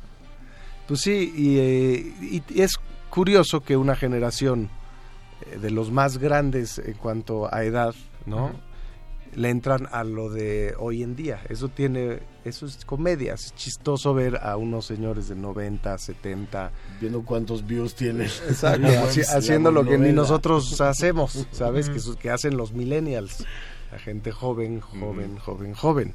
Entonces, pues eso es comedia y está chistoso y es, es, colo- es parte del color de, de- de la historia. Y le da juventud, ¿no? Lo, lo hace la película muy activa, ¿no? Porque toda esta Sí. generación la trae a, a- la edad de ellos, ¿no? Y, ma- menor a los milenios, ¿no? Pestarzo diciendo, tres millones, esto no lo para nadie. ¿Dónde está ese muchacho? ¿Sí me explico? Eso es muy padre, ¿no? Porque los hace jóvenes. Es una película con mucha juventud. Sí, los integra justamente como a todo este discurso viral de las, eh, pues de las generaciones actuales. ahí es donde la película tiende como más eh, esos puentes. Con esta generación ya digamos de actores este consagrados con este los actores de el nuevo cine mexicano ya de este como de finales de los 90 inicios de este de los 2000 y ya con las audiencias este nuevas no Hasta los tochis son los nuevos, sí sabes, ¿no? No es a los tochis Así les llaman a la ese término no me lo sabía Mi sobrinita me lo dijo. Tochis porque tocan todos. O sea, ya no necesita el iPad, tocan los teléfonos. Ah, no, nos que ya había otro. Ya, Ya, ya, ya. tocar de Tochis. Ok. Tu niña a lo mejor es Tochi, ya, ya me entiendes. Dice el productor es que Tochi no lo ya me traen incluido el 4D. Ah, sí. ya nacen con el 4 Es la generación de los Tochis. Sí, este. Y creo que ju- justo por esa parte como de, de inclusión, eh, la película. Y, y justo a pesar de que sí estamos hablando como de este personas de la tercera edad en situaciones chistosas, creo que nunca hay como una, una burla, ¿no? Y No. creo que se maneja como con con cierto grado de dignidad y de respeto que les permite también a ellos brillar y sentirse como parte de, de algo, que es algo que les hace mucha falta, ¿no? Totalmente. Eso lo cuidamos muchísimo desde el guion. Eh, él nunca... Sí, ¿cómo lo recibieron, por ejemplo, este Isela, este Lorena, este López Tarso leyendo el guion diciendo esto como que pues, ¿qué es esto? No me parece, muévela aquí, muévela acá. ¿Cómo Fíjate, recibieron ellos? No, lo recibieron muy bien desde un inicio, eh, pero eh, claro está, ¿no? Como director y, y parte de los del de escritor, eh, es bien importante la comunicación con ellos y enriquecer a los personajes, ¿no? Enriquecerlos, así como platiqué con Osvaldo y platicaba con Sandra y con Martín, ¿no? ¿Cómo podemos hacer el personaje mejor? Porque acuérdate que eh, eh, lo principal es el cast, primero que nada. Si tú encuentras a los actores correctos para los personajes, eso, eso es lo máximo que existe, ¿no? Y ya después de ahí traer toda la experiencia de cada uno de ellos a sumarle al personaje cómo lo hacemos mejor. Si me explico cómo. Esta química entre estos dos cuates pues fue extraordinaria, ¿no? Y la química entre Isela y Lorena Velázquez y cómo enriquecer todo eso y las líneas y moverle poquito aquí y allá. Y lo más importante, traer la experiencia también de esas leyendas, ¿no? No, Eso. porque es, es muy notorio, ¿no? Cuando entran Isela y Lorena este, a escena, Sí. Como que la- solita agarra ritmo la, la película, nada más es como poner la cámara y dejar que ellas hagan este, lo suyo, ¿no? No necesitan como... Casi, casi, ¿no, Martín? Casi, casi. No, decían mucho más, no, no habíamos cómo pararlas. bueno, o sea, la línea eh, era, Teo, ven para acá, y, y tras, tras, tras, tras, tras, no podía decir corte, man. no paraban, era, era muy padre, o sea, había espontaneidad, y yo permití eso también porque era sumamente importante, es una comedia. Y aparte había muy buen ambiente, y cuando hay un ambiente de trabajo correcto, Y también la sirve comedia se justo da. para eso, para el ambiente Claro. de trabajo, ¿no? Claro. Para, para pasársela bien. Sí, sí. Que también es importante, sí. Muy. Sobre todo la comedia, que tiene que haber frescura. Y si no te la estás pasando tú bien mientras haces comedia, no hay comedia. Sí. O sea, la comedia no la, no, no la puedes Sí, es de inventar. química. sí. O sea, acá mi compa se levantaba, pues no sé, como tipo cinco y media, llegaba al seis y cuarto por ahí al, al bricol con maquillaje y se aventaba tres horas. Y ya llegábamos nosotros. Tipo así, ah, ¿qué pasó? Sí. ¿No? Hacia las nueve de la mañana, ¿cómo vas? El otro llevaba tres horas de llamado, ¿no? Así es. Pero igual había que pasársela re bien. Se pasaban, se tardaban tres horas en poner Tres la horas. Al principio cinco, llegó a bajar a tres y una para quitármelo. Ya. Te tocó más. trabajar. Entonces sí, fui el- era el primero en llegar y el último en irme. Pero vale la pena. Justo por ejemplo, vale la pena. ¿cuál es el reto? Digo, ya nos hablaba Pepe hace rato de todo el asunto de lograr que la, ma- la máscara sea expresiva, pero como actor, ¿cuál es el reto de tener este, este látex encima? Pues más que como actor es como persona, porque traer eso a cualquiera le, le- le molesta. Es, era una época de calor, además Picaba, entonces ¿no? siempre traía un ingeniero de, de ventilador que me ayudara a, a no sudar para que no se me cayera la- el pegamento y la máscara. Porque la máscara es como una. no, es- es como Son aplicaciones. Que es una pizza. Y tú le estás agregando el salami y todas las Y estaban ahí al tiro. O sea, el, el queso es su, es su rostro, pero todo lo demás, todos los ingredientes, es, es el prostético. No, sí, es que sí es. Tienes hambre, Pepe. No, es el prostético está, para poder. Porque siempre me decía él, Pepe, necesito que se vean las expresiones. ¿Te acuerdas? Sí, necesito. El máximo miedo que tenía Osvaldo era que no pudiera, Que la pudiera máscara lo expresar a través de su, de su rostro que los sentimientos. tieso ¿no? todo. Sí, eso, y bueno, y pues el, pues todo el, el trabajo de, de voz y de cuerpo, que pues eso es lo rico y lo divertido, ¿no? Ese es el reto divertido. El reto de, de flojera, pues era estar tantas horas ahí, pero pues te haces a la idea, a mí ya se, se me olvidaron esas horas, y la verdad es que el, el camper de maquillaje era muy divertido. O sea, el equipo que había ahí trabajando era muy divertido y luego llegaban estos bichos raros. eh, o sea, mis com- mi compadre Lorena, Isela, que, o sea, si ese camper hablara. Sí. Cuando Travis le ponían Julio Iglesias y, o sea, otros tipos de rolas para cambiar el mood, era muy padre. Eh, Pero algo, por ejemplo, ahorita que hablabas de una de las escenas más retadoras para mí, de las más complicadas que sentía desde un inicio, independientemente de las de grupo, era la de ellos dos, la borrachera de ellos dos, ¿no? Ajá. Porque era una escena larga, muy dinámica y que tiene que tener una química espectacular, que tomaba en el mismo lugar y la dividimos en tres secciones, ¿te acuerdas? Ajá. Y funcionó de una forma perfecta, ¿no? Para lograr eh, Igual que el los tragos, tres secciones. Tres secciones, ¿no? La, la escena, porque Ya, era- vamos a hacerlo, este, y... y- y aparte Tú, son, son de dos tomas, ¿eh? Todos. Estos dos son de dos tomas. No hay más. Y, y hubo dos porque es de seguridad. ¿eh? Y hubo espacio para la improvisación también en esa secuencia, supongo. Sí, totalmente. Sí, sí hay. Sí, sí, sí. Siempre hay O sea, como que hacíamos la toma y luego Sí. Ahí le tirábamos unos bo- bocadillos a Pepe. Sí. A ver qué te Ah, mira, parece. Vamos a hacer esto y, y que lo vea, porque Sí. es muy, luego es muy difícil proponer en, a- en, en, en- en- sí, en, eh, hablándolo, ¿no? La onda es, a mí me gusta, nos gusta agarrar y decir, ay, le va una travesura. Y además, cuando nadie se le espera y ves la reacción de los que están ahí este, detrás de cámaras, ahí es donde te das cuenta que está vivo, que lo que estás haciendo está vivo. Pues ahí le sacábamos también la cosa de, de que qué parte era cada trago, ¿te acuerdas? Sí, es buenísimo. Por ejemplo, ya hay un script supervisor, o sea, que está checando que estos cuates no se me salgan de las líneas que tienen que decir. Es como dice Osvaldo, es, es- muy difícil proponer porque lo primero que me dice el script supervisor, ya empezaron a cambiar las líneas. Viene y me dice, está bien. Vamos a ver qué es lo que pasa, así me explico, y, y aventarnos la toma déjalo, y luego lo que sigue. vez. Porque hay muchas cosas que funcionaron espectacular, hay otras que salen fuera de timing, otras no, pero es mejor tener ese cóctel La opción. para escoger a tener nomás lo mismo, ¿no? Eh, chicos, antes de que se nos acabe el tiempo de la entrevista, eh, estrenan el viernes. ¿Con cuántas copias van a estrenar? Estrenamos el jueves 26, Jueves. este Jueves jueves 26. en dos días, ¿no, Osvaldo? Ya estamos a dos días. Y Se me- Se me estrenamos, olvida que hora es todo en jueves. y estrenamos con Costumbre. 900 eh, copias, 900 salas en Ujú. todo México.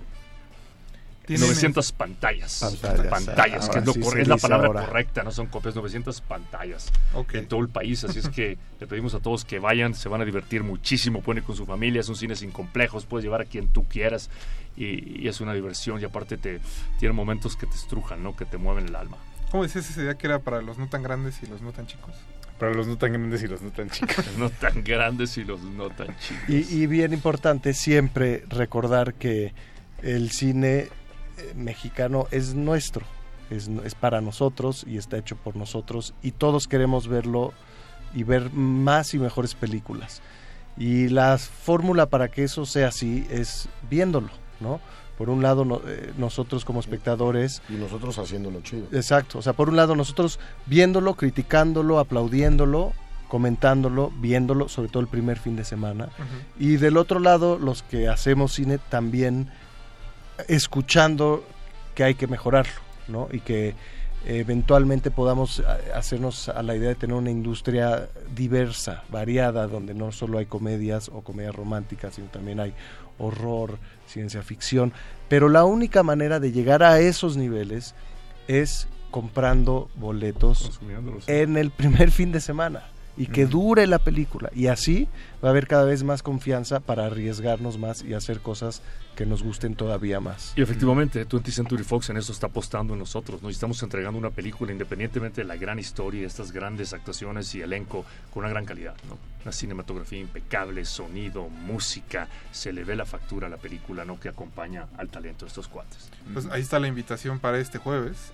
Muchas gracias Osvaldo Benavides, Martín Altomaro y Pepe Bojorques que vinieron Gracias, a platicar con gracias a nosotros. todos. Muchas gracias. Nosotros vamos a ir a un corte musical, vamos a escuchar Minas Hell de Johnny Cash y regresamos al 96.1 FM de Radio. The devil in hell, we're told, was chained. A thousand years he there remained. He neither complained nor did he groan, but was determined to start a hell of his own, where he could torment the souls of men without being chained in a prison pen. So he asked the Lord if he had on hand anything left when he made this land. The Lord said, Yes, there's plenty on hand, but I left it down by the Rio Grande. The fact is, old boy, the stuff is so poor, I don't think you could use it as a hell anymore. But the devil went down to look at the truck and said if he took it as a gift, he was stuck. for after looking it over carefully and well, he said, This place is too dry for a hell. But in order to get it off his hand, the Lord promised the devil to water the land. So trade was closed and deed was given, and the Lord went back to his home in heaven. And the devil said, Now I've got all that's needed to make a good hell. And he succeeded. He began by putting thorns all over the trees.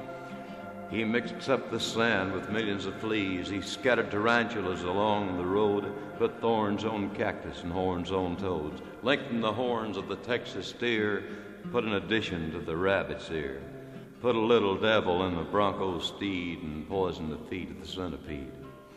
The rattlesnake bites you, the scorpion stings, the mosquito delights you with his buzzing wings, the sandburrs are there and so are the ants, and if you sit down, you'll need half soles on your pants.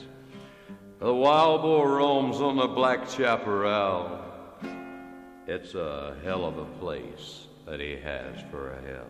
The heat in the summer is 110, too hot for the devil, too hot for men. The red pepper grows upon the banks of the brook. The Mexicans use it in all that they cook. Just dine with one of them, and you're bound to shout, I've hell on the inside as well as the out.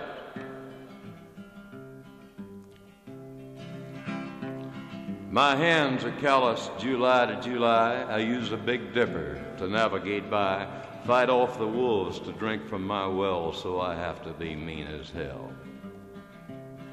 A sheep herder came and put up a fence. I saw him one day, but I ain't seen him since. But if you're needing mutton, we got mutton to sell. We're cow punchers and we're mean as hell. Neither me nor my pony's got a pedigree, but he takes me where I'm wanting to be. I'll ride him to death, and when he is fell, I'll get me another one, mean as hell.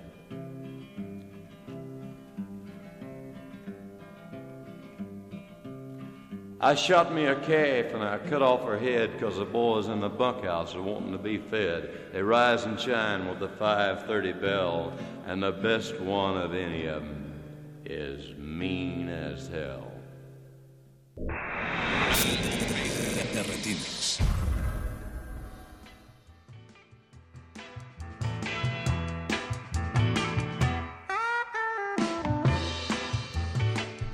Estamos de vuelta en Derretinas y vamos a cerrar este programa con nuestros amigos de la Filmoteca de la UNAM. Y para eso tenemos en la línea a la licenciada Carmen Alegría, que es jefa del Departamento de Vinculación de la Filmoteca Nacional y nos va a platicar de todos los talleres y cursos que tiene la Filmoteca para este nuevo semestre. Licenciada, buenas noches. Hola, buenas noches. ¿Cómo está? Bien, muchas gracias. Pues justo regresa también la Filmoteca de vacaciones como nosotros y viene cargada de actividades. Exacto. Sí, ya tenemos eh, previsto una serie de cursos y talleres Ajá. para este segundo este, semestre del año. Eh, te puedo, no sé, relacionar los cursos que vamos a llevar a cabo, que son este, con relación a cursos cine de terror mexicano, la transculturización de un género. Ajá. Tenemos historia del cine mexicano durante los gobiernos de 1896 a la actualidad. También tendremos historia del cine de culto, cabeza de borrador, flamingos, rosas y otros fenómenos. Introducción a la historia de la música cinematográfica, otro cine y arte, teorías, tendencias, encuentros y desencuentros. Y Esos- esos relación son los cursos. Sí, perdón. Esos son los cursos que tendrán este semestre. este semestre. Y con relación a los talleres, tenemos fundamentos de guion para cine documental, estudio fotográfico, construcción de imágenes autorales, realización de documental, realización cinematográfica y de guion de cortometraje, reescribir para mejorar el guion. Y tendremos uno en el Chopo, que es el, eh, uno de los este, que pretendemos llevar para allá, que es Ujú. eh, apreciación de cine a través de esta historia. Este será los sábados. En general, nuestros cursos son de lunes a viernes y este será de los primeros que llevamos a cabo en sábado. En sábado. Eh, y eh, ajá. la mayoría de estos cursos se van a dar en el Centro Cultural Universitario, ¿es cierto? Eh, se dan en la Filmoteca, Ah. en el circuito Mario de la Cueva. Eh, estamos a un costado de la tienda de la UNAM frente a la Facultad de Ciencias Políticas y Sociales. Eh, ¿Dónde pueden checar nuestros, eh, nuestros radioescuchas? Eh, el costo de los cursos, la duración, quién los, lo estarán impartiendo. Eh, mira, tenemos la página de la Filmoteca que es www. Eh, www.filmoteca.unam.mx. También tenemos eh, este, en nuestras redes sociales Twitter, Facebook, Vimeo, eh, eh, YouTube y Cultura UNAM. Perfecto. Pues licenciada, muchas gracias por habernos dado la información y buenas noches. Buenas noches. Hasta, luego.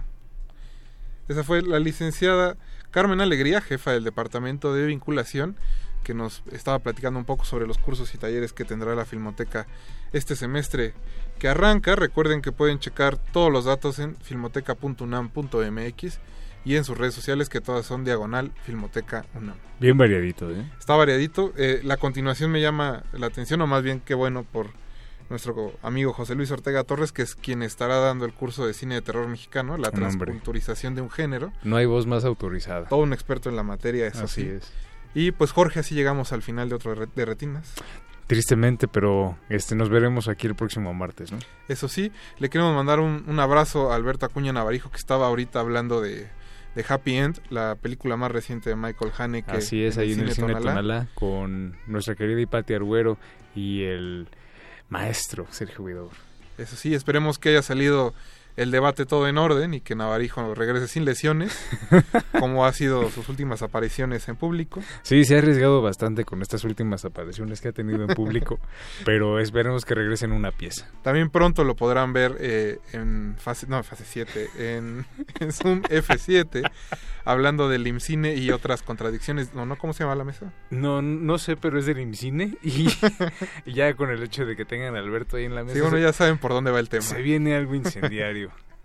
Y pues, Jorge, no queda más que agradecerle a Don Agos que estuvo en los controles. Como siempre. A Mauricio Orduña que estuvo en la producción, a Betoques en los teléfonos. Mi moreno favorito. Nuestro becario más moreno del equipo.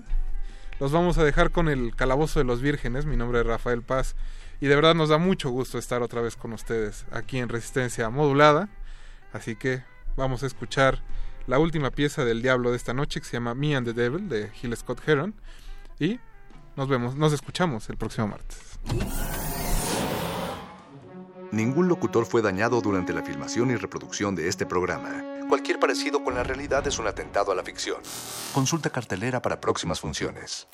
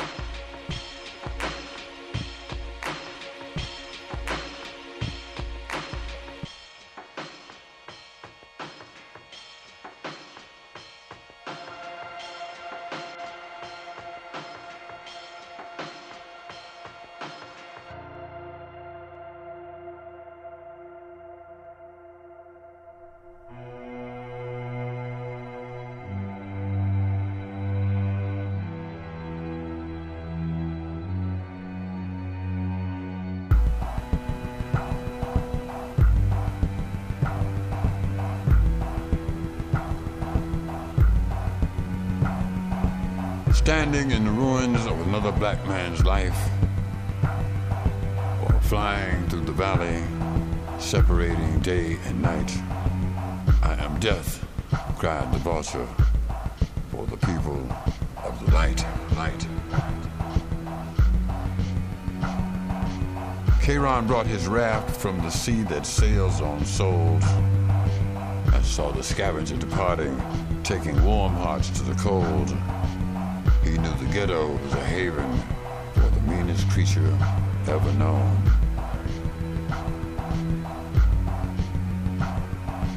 In a wilderness of heartbreak and a desert of despair, evil's clarion of justice shrieks a cry of naked terror, taking babies from their mamas, leaving grief beyond compare.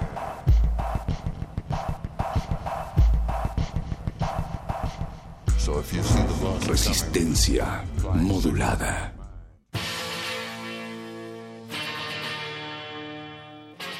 Después de 50 años, cuando despertamos, el rock seguía ahí. Como los dinosaurios que nunca existieron, dejó huellas de su paso por el mundo. El rock fue la música de la juventud de los años 60 y 70. Hoy la desenterramos para volver a vivirla, para emocionarnos con ella. Cuando el rock dominaba al mundo. Todos los viernes a las 18.45 horas, por el 96.1 de FM.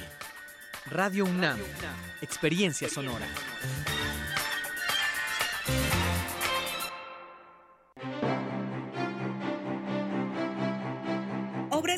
De Diego Rivera, Frida Kahlo, Olga Costa, José Clemente Orozco, David Alfaro Siqueiros y el Dr. Atl, entre otros destacados artistas, se exhiben en la exposición Colección MAM, abierta en el Museo de Arte Moderno. La selección pone al alcance del público las joyas de arte pictórico de artistas mexicanos del siglo XX. La exhibición Colección MAM está abierta en el Museo de Arte Moderno de Chapultepec, Ciudad de México.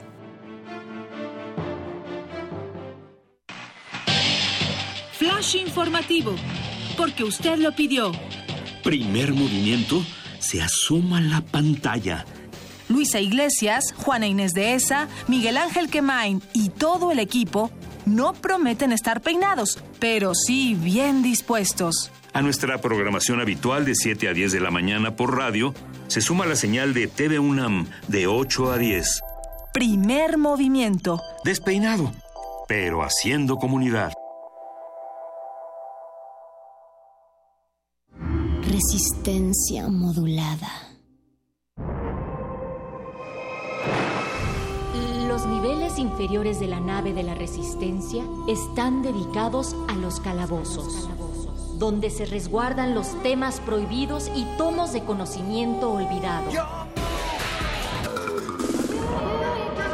El más grande de ellos es donde guardamos los juegos, los cómics y las frituras de queso.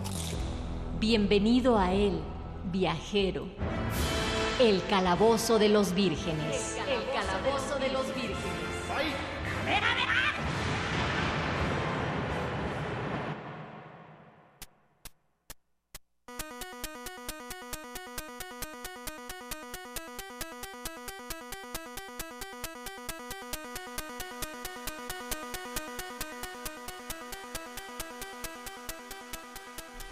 Después de tres semanas de que nos pusimos en engordas a base de chetos y de Mountain Dew, después de tres semanas en las que traté de terminar cuatro veces seguidas Zelda, siguiendo caminos distintos, pero solo conseguí dos veces, después de tres semanas de reordenar todas mis cartas de Yu-Gi-Oh!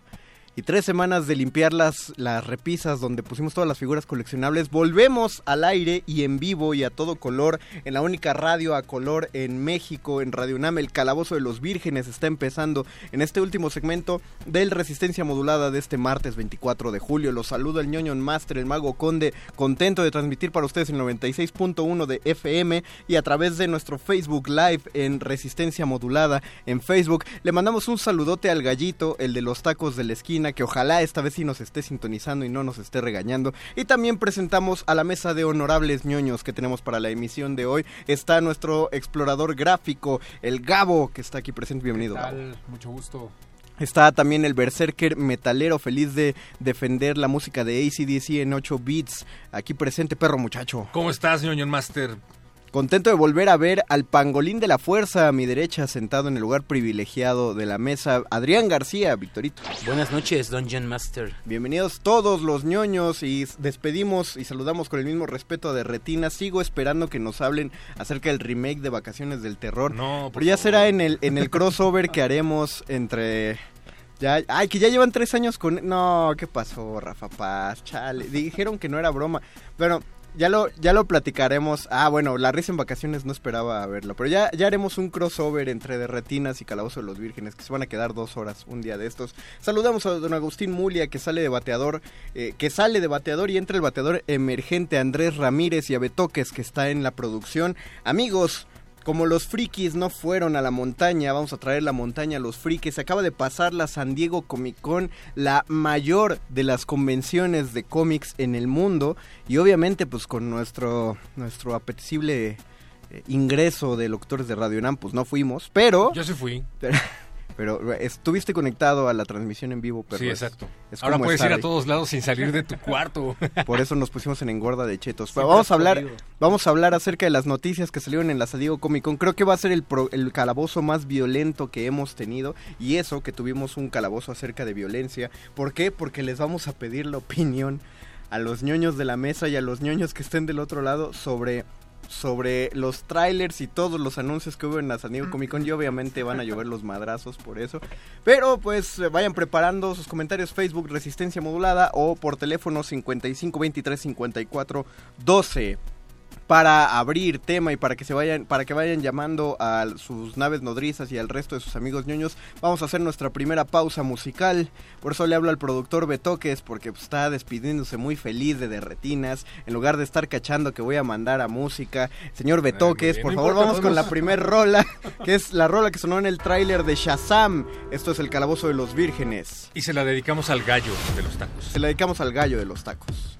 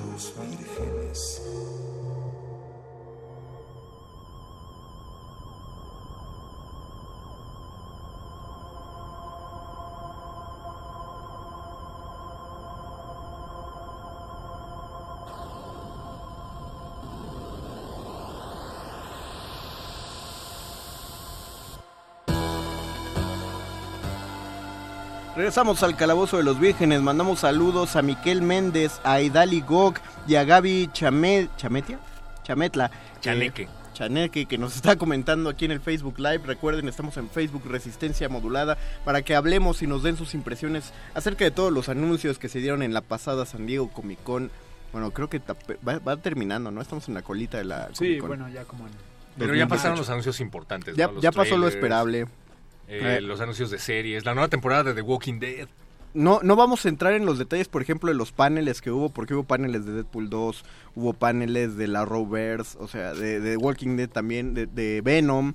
Eh, no, porque pues no, no, no hicimos esa, ese tipo de cobertura, solo vimos lo que todos ustedes vieron. Y es justamente de lo que vamos a hablar. Tenemos varias cosas en la minuta.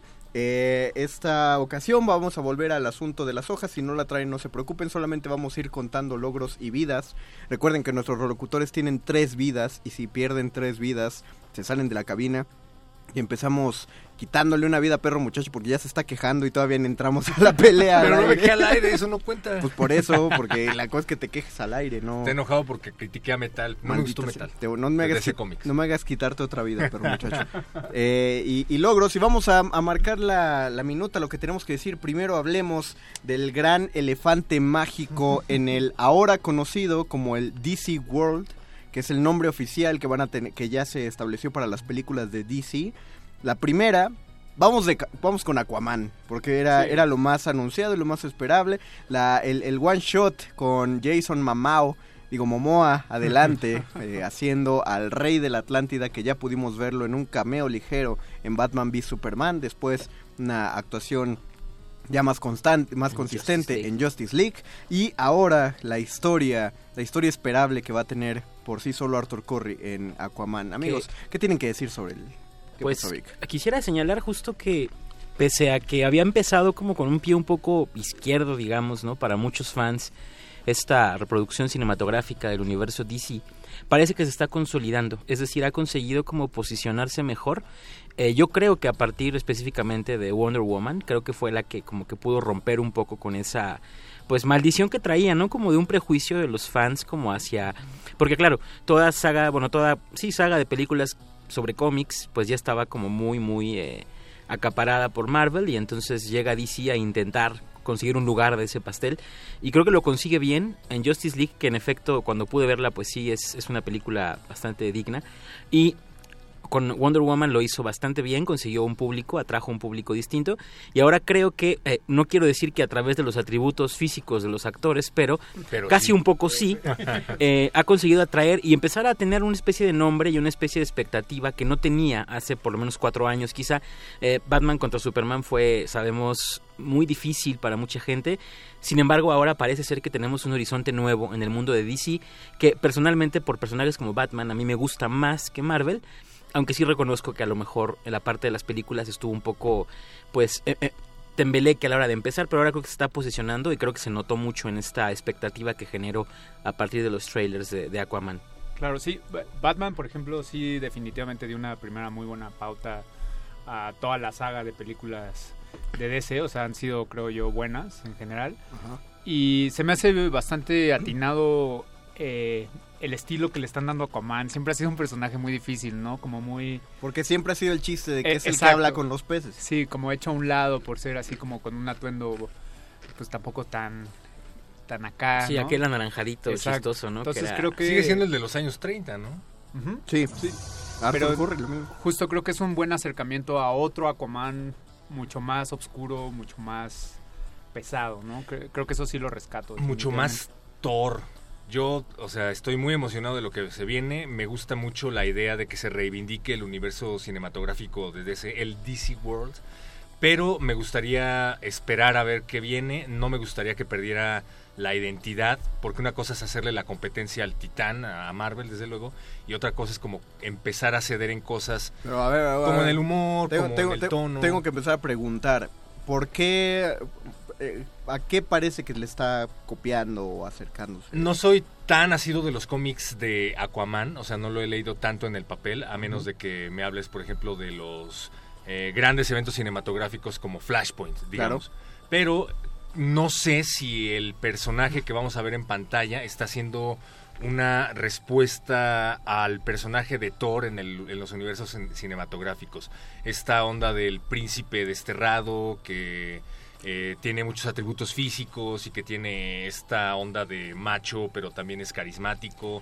No sé hasta dónde estén tratando de hacer la competencia en ese sentido al otro personaje de Marvel. Habrá Pero- que verlo. ¿no? Pero, pero eso tendría que ver también con los arquetipos de las dos eh, productoras. Quiero decir, o sea, de pronto pudiéramos encontrar un Batman que pudiera tener reminiscencias quizá de Tony Stark.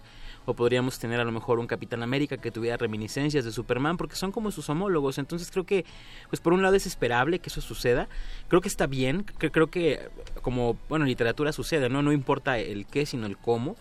Por supuesto que las historias de Príncipe Desterrado pues son viejísimas, o sea, eh, la misma Odisea es un poco por allá. Entonces, digo, por ahí creo que eso a mí no me causaría angustia. Me causaría angustia, por ejemplo, que repitieran ciertos patrones y fórmulas que tengan que ver con una especie de condescendencia, a lo mejor infantil, que no vi yo ni en Justice League ni en Wonder Woman. El tono, ¿no? Ajá, tuvieron un tono un poquito más, digámoslo, oscuro. Que es lo que siempre se dice del Pero, DC Mundo. pero la verdad es que creo que lo hicieron con, con, con, con honrosidad, digamos, ¿no?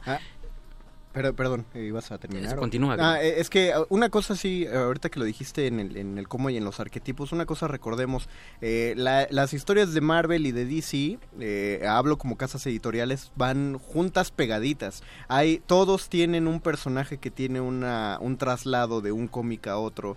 eh, y- y, son casi de espejo. Existe Hawkeye en Marvel y existe Green Arrow en, en, en DC. Existe Red Tornado y Visión.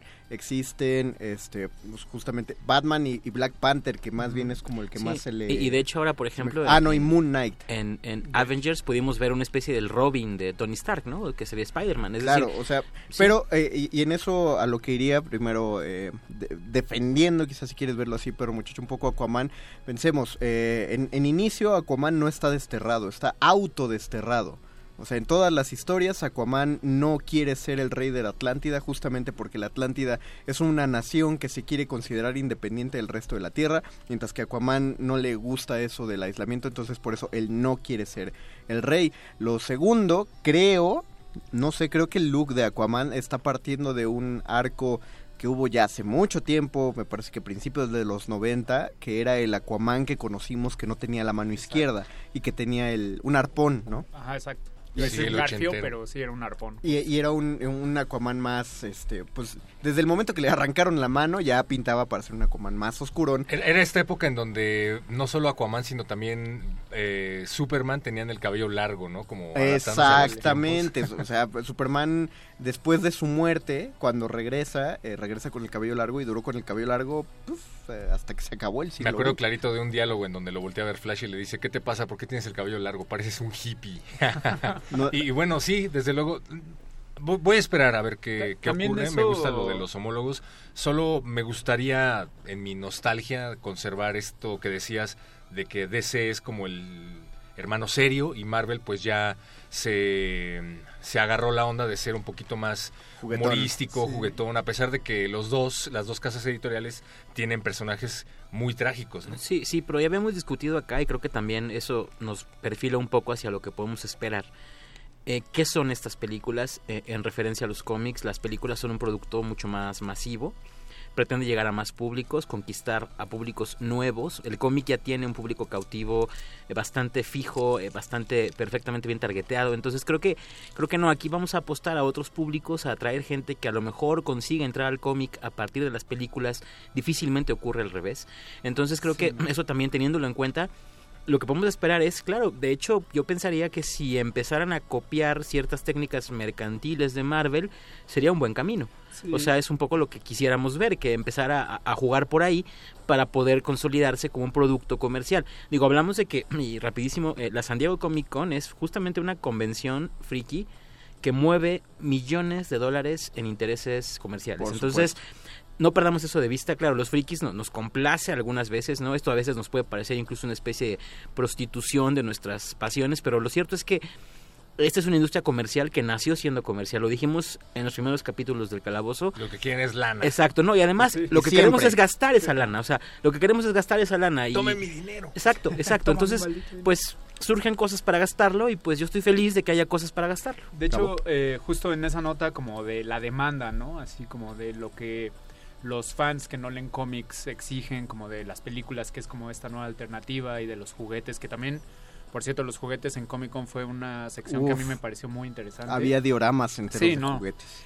Eh, creo que este camino de DC de meter un poco más de comedia dentro de sus películas, que de, de nuevo la comanda, digo, la demanda, de que siempre fue eso, ¿no? Que DC era muy oscuro y como que fallaba en esas partes. Pero, pero creo que, o sea, eh, tienen razón, pero hemos, nos hemos metido a un tema que, que no está tan en el tráiler. O sea, en el tráiler de Aquaman no hay ningún guiño de comedia. No.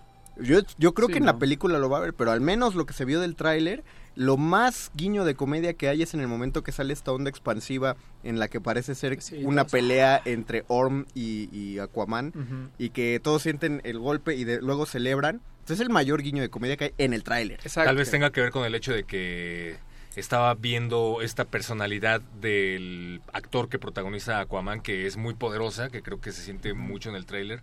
Y con el hecho de que lo vi empalmado con el tráiler del que seguramente hablaremos después. que Sí, ahorita de- hablaremos, Shazam. sí. Hablando de Sí, claro. comedia, Y bueno, qué interesante que Marvel no presentó nada nuevo, ¿no? Siguen en el hermetismo total. Fue la Comic Con de DC. Yo creo, que, se- eh, perdón, no, de Adelante, Marvel yo Gabo. creo que se enfocaron mucho en su panel de videojuegos, sobre Sí. todo de Spider-Man, así 100% yo como muy fan de ese juego, que ya lo espero día tras día.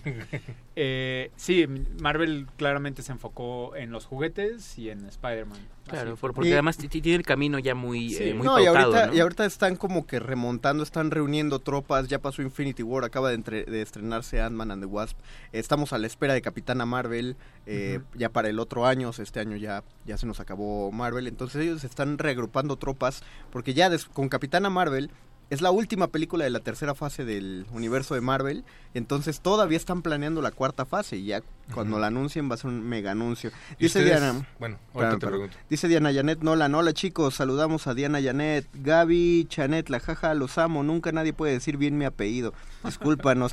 Chaneque. Resistencia molada, ¿qué ibas a decir, perro? Eh, les iba a preguntar ustedes qué piensan acerca de que se haya hecho la Liga de la Justicia antes de que se presentaran las películas individuales de Aquaman. Shazam no iba a aparecer en la Liga de la Yo estoy, Justicia. yo estoy completamente de acuerdo y te voy a marcar el por qué. Eh, le decía con el voice, nuestro, eh, el, nuestro productor, también eh, fuera de cabina. Si tú haces, eh, si tú mencionas a Iron Man, puede que no conozcas la historia de Iron Man, pero ubicas al personaje. Lo mismo Capitán América, eh, lo mismo Thor. O sea, puede que no conozcas las historias, pero ubicas a los personajes. Hacer una película en individual de cada uno de ellos es, es factible.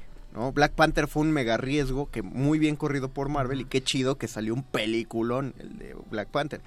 No lo mismo con la Liga de la Justicia. De la Liga de la Justicia ubicas tres personajes, la Santísima Trinidad de DC, Superman, Wonder Woman y Batman, que curiosamente todos han tenido sus películas en individual y puedes hacer películas en O sea, individual. estaba de más hacer eh, películas en individual solo para llegar al camino de Esa- la Liga de la está- Justicia. estaba de mal. Primero porque sí, ahorita se quejan mucho y dicen de DC, no, hubiera hecho lo de Marvel, que se fue poco a poco y luego los reunió. Y si lo hubiera hecho, Claro. hubieran dicho, ah, le copió a Marvel, que primero se fue y luego lo No, reunió. Y, además creo, creo que ahí también hay que entender que evidentemente las primeras películas que fueron en este caso Batman contra Superman, un, un crossover interesante en principio, y luego eh, Wonder Woman, fueron este películas que tenían justo esta tónica y hay que entender además que Justice League llega para anticiparse un poco a lo que venía con Infinity War. O sea, fue un poco recorrer el camino inverso, un poco para recuperar lo Mira, que pudieron no, haber no, perdido no, al principio. no, el, el asunto es que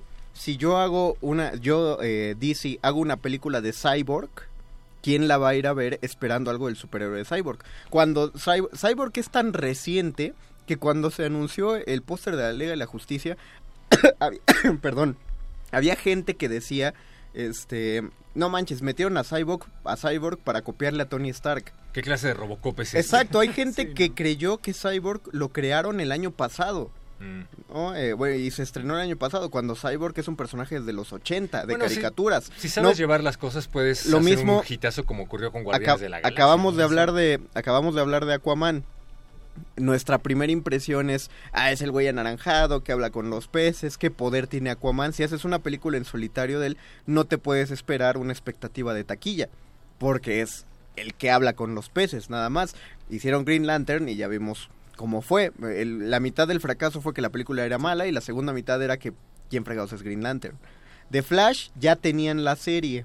Entonces no era necesario hacer una película con anticipación. Justice League era la movida natural. La única movida lógica, yo creo también. Ajá, Sí, también exactamente. como para una buena competencia, o sea, sobre todo para plantear sentido. también la propuesta de universo, porque recordemos que hay una Liga de la Justicia, por ejemplo, caricatura, que podía haber ofrecido una especie de expectativa, es decir, van a ser como el live action de esa caricatura, había que proponer algo distinto, además pensando en que Green Lantern es, es un personaje en particular que van a guardar y reposar mucho, Sí. Porque fue un, atroz golpazo, Sí. ¿no? Digo, y mi- mientras siga siendo Deadpool el mismo actor, va a ser muy difícil, ya hemos visto lo que ha pasado con Sí, eso, no.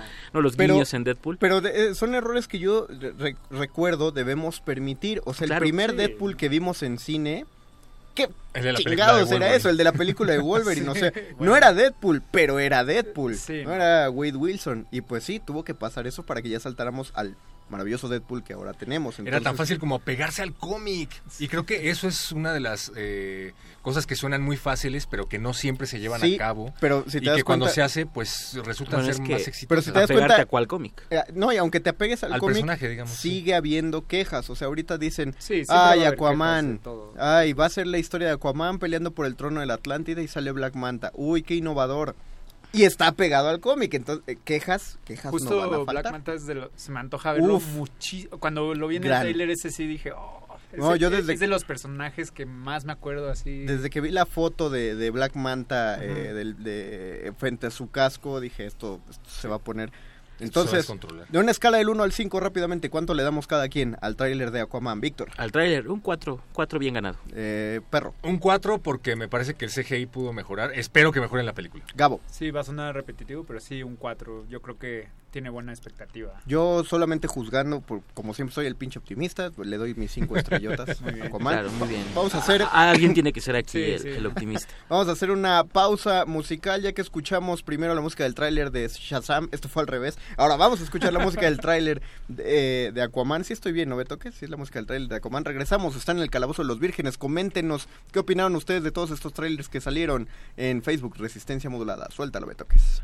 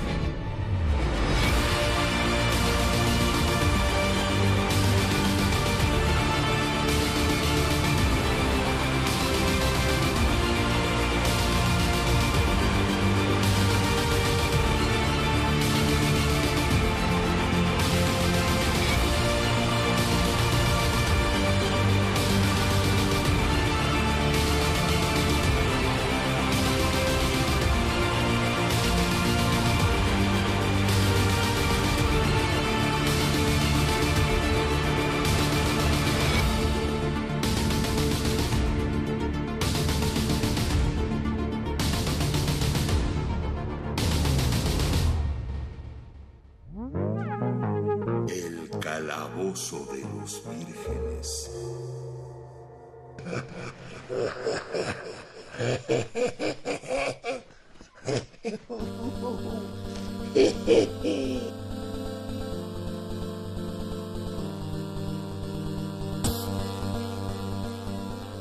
Sí tengo que decir, ¿qué pedo con esas risas, Beto? ¿Qué, qué, qué clase de calabozo sientes que es este? No, está chido. No, deja el chop, el, el chop suey que suene, que suene ahí de fondo. Este... Va a venir System of a Down. Regresamos al, al calabozo de los vírgenes. Rap, vamos a tomarnos solo un- tres minutitos para responder esta pregunta de Alejandro Rodríguez. ¿Qué opinamos del despido de James Gunn como director de Guardianes de la Galaxia 3? De eso estábamos platicando allá afuera. ¿no? Ajá. Yo pienso que fue una trampa. Se me hizo como un golpe que le hubieran dado a un candidato en épocas electorales. No se me hace fortuito que alguien se haya ido al fondo de su Twitter para encontrar esos mensajes en específico. No, y deja tú, ya estaban borrados esos tweets. Sí, eso, eso Y es lo que en esta llamamos época, ¿no? dolo, Estuvo ¿no? Eso y ha, ha pasado mucho últimamente. Cre- creo que, que habrá que empezar a, a pensar en estrategias mediáticas, de conducta, que puedan blindar un poco a la gente de ese tipo de cosas, porque ahora basta con una persona con mala fe para destruir una carrera. Lo digo porque, bueno, por supuesto, me imagino que nadie compartirá lo que él diga, pero recordemos que un principio básico de este mundo moderno es la libertad de expresión y puede decir lo que quiera, en, en principio puede decir lo que quiera. Entiendo que es una persona pública y que debe cuidar lo que dice, pero también, híjole, juzgarlo por una cosa que fue hace... Cuando no era una persona pública. No, y creo que, creo No, que ya sí lo era era, una persona- creo sí que era ya lo era, pero aún así por supuesto que eso denota, insisto, un dolo ahí, una gana de fastidiar. Y ahí sí creo que Disney, entiendo que Disney está siendo así de rígido porque, Porque no puede Disney. ser subjetivo, ¿no? no o sea, no, no puede como arbitrar ahí, tiene que ser eso, no es, y eso lo entiendo. Pero creo que hay que pensar un poco, tiene que pensar pues las empresas grandes en cómo resolver ese tipo de cosas de forma mucho menos perjudicial, no solamente para una carrera en específico la de este señor, sino para un proyecto. Porque eso también es importante, ¿no? Lo que pasó con House of Cards, con lo de Kevin Spacey, fue se cayó un proyecto entero. Ajá, y- eso también sucede cuando tienes un proyecto que depende de una persona. Entonces, creo que hay que empezar a pensar como en otros modelos de, de- de conducta, insisto. Pero para mí fue lamentable, pues me parece injusto. También pensemos que estás hablando de que trabaja para una compañía que, a- que prohibió hace años que cualquiera de sus personajes apareciera fumando. ¿no? Cualquier, eh, cualquier viso a que fumó. Cuando en 101 Dálmatas, Cruella de Vil se la pasaba con su cigarro y su boquilla larga, ahora ya es impensable que un personaje lo haga. Entonces... Que, que yo, yo no veo eso como un progreso, pero... No, no, no, pero pues bueno, ya es consecuente del ratón Miguelito. Ya, ya nos meteremos en, en otro asunto. A mí me parece eh, positivo que se utilicen las plataformas sociales como método de denuncia en general, pero Sí. también es un poco hipócrita utilizar, como decías, con dolo esta situación en particular. Sobre todo, a eso voy, cuando hay productores y directores que tienen muchísimo más poder en Hollywood, a los que nadie los toca y que pues sí afectan Es- a personas es- más allá del Twitter. Es seguro que algo hizo, algo hizo, dijo James Gunn, que hizo en- eh, Claro, enojar a no, alguien del ratoncito. Y pues por eso buscaron por ahí para sacarlo del proyecto, porque no podían simplemente decirle, no, no te queremos a ti para dirigir la película. Pero, pero también te debo decir que Disney, eh, entiendo, entiendo completamente por qué lo hace, pero sí quiero señalar que toma decisiones muy a la manera visceral, quiero decir, en el sentido de que lo que pasó con las películas spin-off de Star Wars a partir de- del fracaso de taquilla de Han Solo, Ah, wow, sí. lo, lo que ha pasado, en general Disney suele tomar esas directrices de comportamiento y de sanción, que es, no me gusta lo que haces en cualquier sentido, moral, ético, comercial, te corro y, y no, no permito, o sea, no está permitiendo. Yo no sé qué va a pasar el día que las cosas de Downey Jr. o las cosas que seguramente habrá en personajes de- del Marvel Universe Sí. revienten. O sea, quiero ver si tendrá los tamaños también para cancelar Iron Man, por Eh, ejemplo. bueno, ellos, todos ellos, todos los personajes principales de las películas DC eh, tienen un contrato ¿DC que o les- Marvel? Marvel, perdón, tienen un contrato que les eh, impone un código de conducta intachable. Entonces, claro, sí, lo... pero, pero insisto, eh, no, no no sé, a mí sí me parece en general lo que ha hecho Disney últimamente, sí hay mucha hipocresía detrás de eso y sí creo que hay mucha mucho afán de castigar. Y eso ahorita podemos pensar que son hechos aislados, digamos, han sido cosas como consecuentes de otras, pero claro, creo que una cacería de brujas va a rendir muchos frutos y eso creo que no es sano en ningún ambiente, ni siquiera en el friquismo, pues. Acab- ¿no? Acabamos de recibir un cable que Disney ya compró eh, Radio UNAM, entonces cambio de tema. Ah, compró a Betoques, entonces hay un cambio de tema porque Betoques ya manda que Mickey Mouse dice que ahora hablemos del tráiler de Shazam. El mago Shazam, uno de los personajes, eh, un- uno de los héroes más eh, que fue tan popular que llegó a superar en ventas a Superman allá en los años 60. Cuando en realidad lo 50, crearon para 40. hacerle la competencia. Exactamente, y luego se unieron, pero no hablemos de, de la historia de Shazam, hablaremos de la historia de Shazam cuando se estrene Shazam. Por ahora solamente hablemos acerca del tráiler, lo que vimos a Billy Batson y al Billy Batson adulto eh, actuando como el personaje cómico de DC, que hay que aclarar antes de comentar. Hay dos, per- hay, hay cuatro personajes de DC que son muy cómicos eh, y eso sí que cla- sí es el universo más oscuro pero hay cuatro que son muy cómicos y, en- y este es el orden de comedia primero Green Arrow el siguiente más gracioso es Flash. Le sigue eh, justamente Shazam. Y el cuarto, el que sí se la vuela, es Plastic Man. Entonces Shazam sí está Plastic incluido Man, sí, dentro de los personajes cómicos de DC. Entonces, sabiendo esto, amigos, hablemos del tráiler. Que de empiece, Shazam. por favor, el detractor. Señor Sí. Gabo, díganos Me- usted. me- a mí la verdad me, me Te da- costó te da miedo. mucho trabajo Te da ese cosa. trailer. Ajá. Cosi. O sea, y siendo Shazam un personaje que me gusta bastante, o sea, sí, sí es un superhéroe que me atrae. Justo por eso, ¿no? Por que logra tener como esta comedia y me gusta el conflicto. Que de, de hecho creo que hay eh, algunas veces que en Justice League eh, Sí, claro. tienen como debates sobre si Shazam puede o no estar porque es un niño, entonces la mentalidad, o sea, como que hay cosas muy interesantes. Ajá. Pero basado solo en el tráiler, porque, Porque me, me- lo me que- voy a lo que nos esperar atañe. la Sí. película.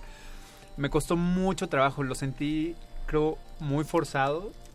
Y el, en general el diseño del traje Ujú. Ah, ya justamente, puesto sí. Ese ha sido sí, todo el arte, que ¿no? El arte de la inflaron película, con aire, sí. ¿sabes? Con una bomba de Sí, aire sí, así. sí. No sé, me co- a, a mí me cuesta mucho Parece una trabajo eso. botarguita. Eh, Siendo, eh, sobre todo DC, Un alguien que si algo le he echado ganas últimamente es a los diseños de los trajes Ajá. de los personajes. ¿Qué pasó con Shazam?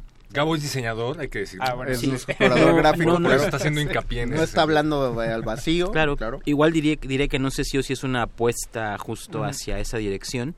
O sea, evidentemente con ese conocimiento del el esfuerzo que ha puesto en la Claro. parte visual de su universo, yo creo que eso no fue ni dejado al azar, ni, ni digamos hecho, Deficiente. hecho, hecho como error. Yo creo más bien que tiene un fin específico, creo que persigue una intención muy particular que tiene que ver con el tipo de, de personaje que es. Y entonces, claro, o sea, también a mí fue como, ¿Qué te pasó, Vale. tío DC? pero aún así, aún así, eh, no sé si me he vuelto blando con el tiempo, pero debo decir ¿Y por que- qué me señalas a mí, güey? De- debo, debo decir que debo decir que, que la verdad es que hay que tener expectativa un poco menos desde el prejuicio. Yo me reconozco como un prejuicioso. Con Star Wars me pasó. Yo, yo fui de los que dijo Han Solo apesta. Pero lloré cuando me enteré de lo que pasó después, porque mucha gente pensó como yo que apestaba, y entonces como, no, espérense, estaba jugando, o sea, no, no me quiten Obi-Wan, ¿no? Exacto. No me quiten Obi-Wan que no vi. Y sin embargo, bueno, ahora, ahora por esa razón, creo que la lección fue, esperemos, disfrutémosla tal como es, y, a lo mejor nos propone algo distinto. Recordemos también que, bueno, la, la comedia en los cómics, en el personajes cómicos, en un cómic tal cual, bueno, tenemos una vara bastante bien puesta con, con Deadpool, por ejemplo, que no es la tónica, pero eso es un referente importante. Entonces creo que hay que apostar justo a imitar un poco la estrategia de Marvel, pero también poner unos límites claros y entonces creo que va por ahí también Sí. el universo y la perspectiva que tiene Shazam. Sí, no, de, de hecho, justo en eso que mencionas, algo que pensé bastante al ver el tráiler fue que eh, la paleta de colores de la película que se presenta en el tráiler y sobre todo el traje sí está, se- bueno, yo lo sentí muy claro, enfocada como a, a alivianar un poco como la tonalidad oscura. Era un personaje un poco más cómico, los colores son un poco más resaltantes, o sea, sí se nota que es, como bien dices, una dirección planeada, pero Pero, pero sí, sí te Le entiendo. faltó definición, Sí no te sé. entiendo. El, el traje, se, Sí. ¿sabes a cuál me recordó mucho el traje y sobre todo las botas? A, a El esta regalo película. prometido. En primera, el, re- el del regalo prometido, Sí, claro, ¿cómo se a llamaba? Ultraman. No, no era No, Ultraman. este. Algo así. De-. Si- saben la Ultraman, creo. respuesta- Si saben la respuesta, Facebook. Resistencia Modulada. No, ¿alguien recuerda esta película noventera llamada Meteorman? Que es de un tipo que, que está en un gueto y que cae un meteoro en la calle y él toca el meteoro y gana poderes y se vuelve como el superhéroe del barrio. de Turboman se llama, gracias Beto. que es Ah, Turboman, Turboman. es el Sí, regalo sí, sí. prometido. Pero Meteor Man es una película que pasaba en el 7. O sea, era de esas películas Sí. de la tarde del Exacto. 7. Para televisión. Para televisión. Y así era el traje, que se- sientes que son músculos de una espuma. Yo leí Entonces, que, no sé si tiene que ver con eso. los productores a- admiten abiertamente que se están inspirando en una película también noventera que se llama Quisiera ser grande. ¿Alguien la vio? La Ah, el- claro, de Tom, Tom Hanks, Hanks. que Puta. le pide una bruja de estas de feria, bueno, un, y se vuelve Sí, grande de pronto. Sí, claro. Entonces, bueno, pues Claro, es lo que, muelle, lo que decías hace un ratito, que eh, independientemente de nuestra pasión por el personaje original, pues ellos quieren hacer billetes y creo que este es un muy buen ejemplo de cómo se pueden identificar nuevas generaciones con un pero, superhéroe. pero, ¿no? pero a- aparte, ya si, si, lo- si nos vamos a meter, estoy de acuerdo en lo que acabas de decir, perro, si nos vamos, pero si nos vamos a meter a, la, a- a cosa de apegado al cómic o no, aquí en el Facebook Resistencia Moblada les estoy mostrando el showcase que sacaron de Shazam y les juro que si lo leen van a entender todo lo del tráiler. O sea, se ve que la película va a estar basada en este cómic que, va a abundar en las tiendas de cómics y seguramente Sí. van a relanzar. Que es también lo parte mismo. de, de los aprendizajes de DC, ¿no? Es decir, DC que ha dado la verdad muchos golpes a ciegas, Sí, eh, ¿no? insisto otra vez en, en, en The Green Lantern. Eh, creo que ha aprendido un poco a ser un poco ambivalente, es decir, convencemos a los fans a través de apegarnos al cómic, a la personalidad. Mucha gente defendía el Batman de Ben Affleck como justo eso, ¿no? Como también con el cómic. A mí me gusta. Y Sí, así como mucha gente, pues lo, lo, lo- yo personalmente no, Porque no me encanta gordo. por... No, deja tú lo gordo, a mí pues es que después de Christian Bale, pues ya para mí Claro. no hay nada, ¿no? Sí, pero, bueno, la comparación pero claro, eh, por supuesto que tiene que ver, luego estuvo eh, Suicide Squad, que fue como... uy, A mí me gustó mucho. a mí, a mí me gustó mucho, pero yo, yo recuerdo muy bien cómo fue la polémica del Guasón. Entonces creo que ahora están jugando un poco con eso y creo que lo- los fans de las de los cómics van a poder encontrarse en las películas, algo que no pasa tanto con Marvel, hay que reconocer eso, Marvel es el que más licencias toma, claro, es mucho más amplio el universo de cómics, pero toma un poco más de licencias y nunca faltará el que diga, como mi hermano cuando vio Justice League en su año, dijo, ¿y los gemelos fantásticos? ¿No? Claro, o sea, siempre Bueno, está, pero- siempre está esto, ¿no? Siempre que está esta... o sea, No, Gabo, no. No hubiera estado genial. Nos dice Scarlett Canseco. Ya hablaron de Aquaman, voy regresando al súper. Ya hablamos de Aquaman. Ya hablamos de Aquaman. Lástima Scarlett. Scarlett Perro Seco. Vamos tomando, eh, pues qué, pausa musical y ya nos aventamos. O, o- vamos ya directo a Titans. No, pues pausa pausita, musical, ¿no? sí. Para que no nos interrumpa la música después. Va, y sirve me- que contestas Y me, y me parece, no, pues estos son todos los que hay, pero yo- Ah, ah, no, hay más, hay más. Bueno, ahorita vamos. Me parece, me toques, corrígeme si me equivoco, que justamente vamos a oír la música del tráiler de Titans, ¿no? Ah, por fin está alineado. No, por ahora sí estoy alineado perfectamente. Escuchemos esta breve pieza, es más chiquita, el tráiler de... Ah, no, no es cierto, es más... Bueno, escuchémosla y a ver si la pisamos, del tráiler de Titans. como es el Robin calabozo de pisa los- a alguien. Como Robin mata. Regresamos.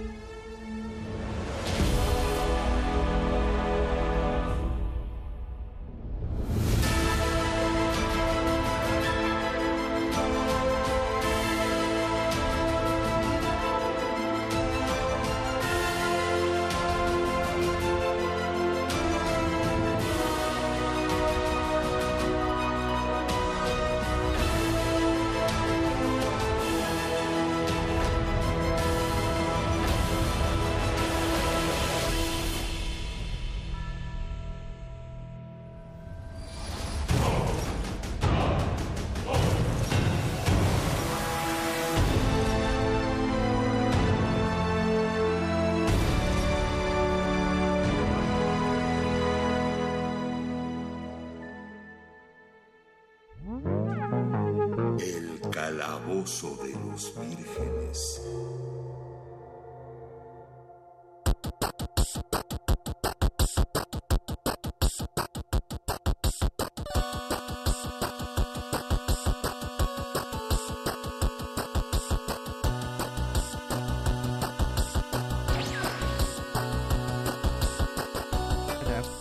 Pa, pa. Regresamos. No, estuvimos mal. No era la música del tráiler de Titans, era la música del tráiler de Los Crímenes de Grindelwald. Eh, Perdón por lanzarte ese confundus, querido Dungeon Master. Ah, bien ahí, te ganas un logro, Gracias, por gracias. eso. La verdad, todos han merecido logros, pero pues este, este me latió. Este, dice Miquel Méndez, ¿hace falta una película de Satana o de Justice League Dark? De en Satana, yo primera, voto por Satana. En primera de Satana es votable, pero no es un personaje tan como reconocible. serie. Sería un pro- eh, como serie estaría de huevos. Insisto, hay personajes muy poco conocidos que si se llevan a cabo con maestría a la pantalla, como en el caso de Guardians of the Galaxy, pueden ocurrir cosas Pero muy Guardians of the Galaxy es relativamente joven. Pero bueno, sí, eh, tienes, tienes totalmente la razón. O Black Panther. O Black y segunda, este, bueno, pero ya formaban parte de un universo, entonces los veías como por inercia. Bueno, regreso. Segunda, de Justice League Dark ya hay película.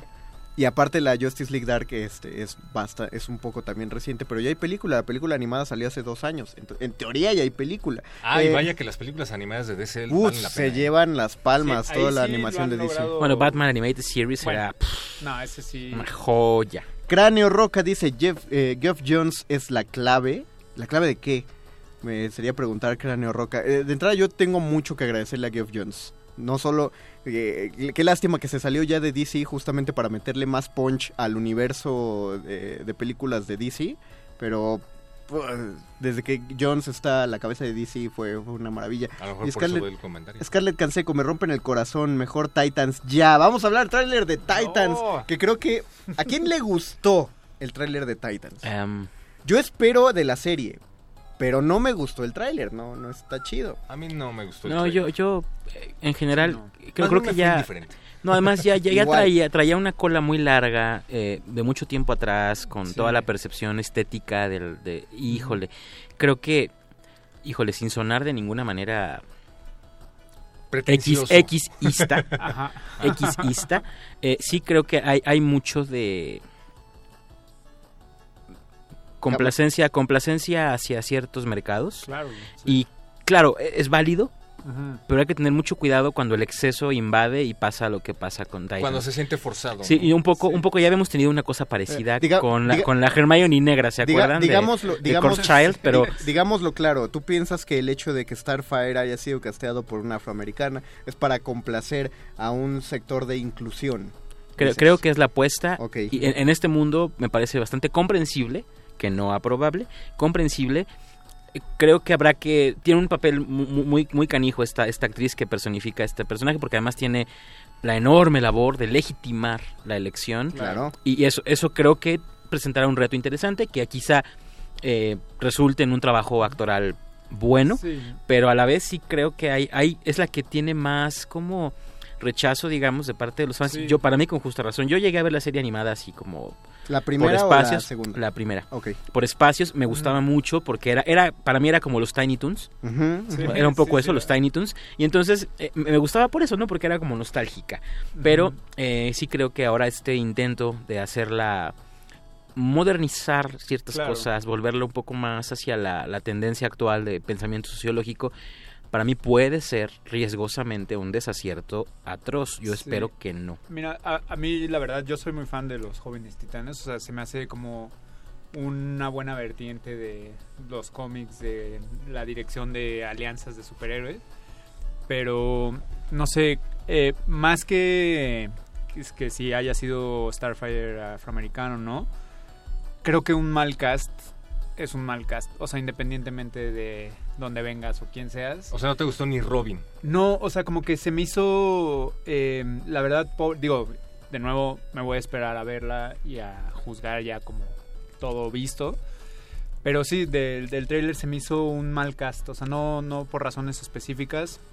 Creo que los actores y la pequeña muestra de actuación que dieron en ese tráiler me pareció como de esos trailers de YouTube de fanmade, Sí, sí, así sí, como... definitivamente. Yo vi un comentario que me pareció súper atinado que dice, se ve como un fan-made un poquito bien hecho. eh, con más producción. dije, digamos. órale. Pero Pe- yo he visto unos fanmades Porque sí, la el película Ahora, ahora pensemos, pensemos, perdemos eh, dos cosas primero. Las series de DC de por sí carecen como de demasiada producción, o sea, tienen el peor CGI de la televisión Eh, a, pero a mí me encantan las series, claro, yo soy el pinche optimista, pero sí, tienen lo peor. Y de entrada llaman muchos actores como de ese corte, que no sabes si el cast es... El único que desde el principio fue muy convincente es el actor que hace a Oliver Queen en Arrow, Mm. porque ya había hecho a Oliver Queen en Smallville y entonces pues como que exacto, les sí. latió. Eh, sí tiene esos problemas. Lo segundo, yo solo dejo el beneficio de la duda porque recuerdo muchísimo los comentarios que se soltaron sobre Heath Ledger al momento de que lo anunciaron como el guasón, como el Ujú. Joker. Hicieran comentarios muy destructivos Creo y se planteaba como... punto de comparación, pero entiendo tu No, o sea, o sea, se planteaba como que iba a destruir el personaje porque era el actor de Sí. chick flicks, ta, ta, ta, ta, ta. Entonces, yo por eso, mm, sí, claro, hay que esperar a ver, y es, pero estoy de acuerdo, el tráiler no es, no es atractivo. Creo ¿no? que hay que escarbarle también al, al hecho de que hay productores en Warner que están aprendiendo a aprender de los fans, ¿no? No tenemos el caso de Marvel co- como, como por ejemplo Kevin Feige, que es un super fan de los cómics desde el- su adolescencia. En DC tenemos a gente que quería hacer una película de Superman en donde Superman no volara y que fuera eh, Nicolas Cage, ¿no? Ajá. Eh, bueno, pero bueno, en ese sentido creo que todavía le está costando trabajo como desapegarse de cosas que vienen arrastrando desde el pasado y para mí el peor estigma que han cargado las series de DC ha sido Smallville. Nunca se han quitado de encima ese lastre que tienen como de comedia medio romanticosa. No, sí, toda- eh, lo- si algo es feo de todas las series de DC que me las veo y me gustan, pero lo, lo padezco eso, es que todos tienen moraleja.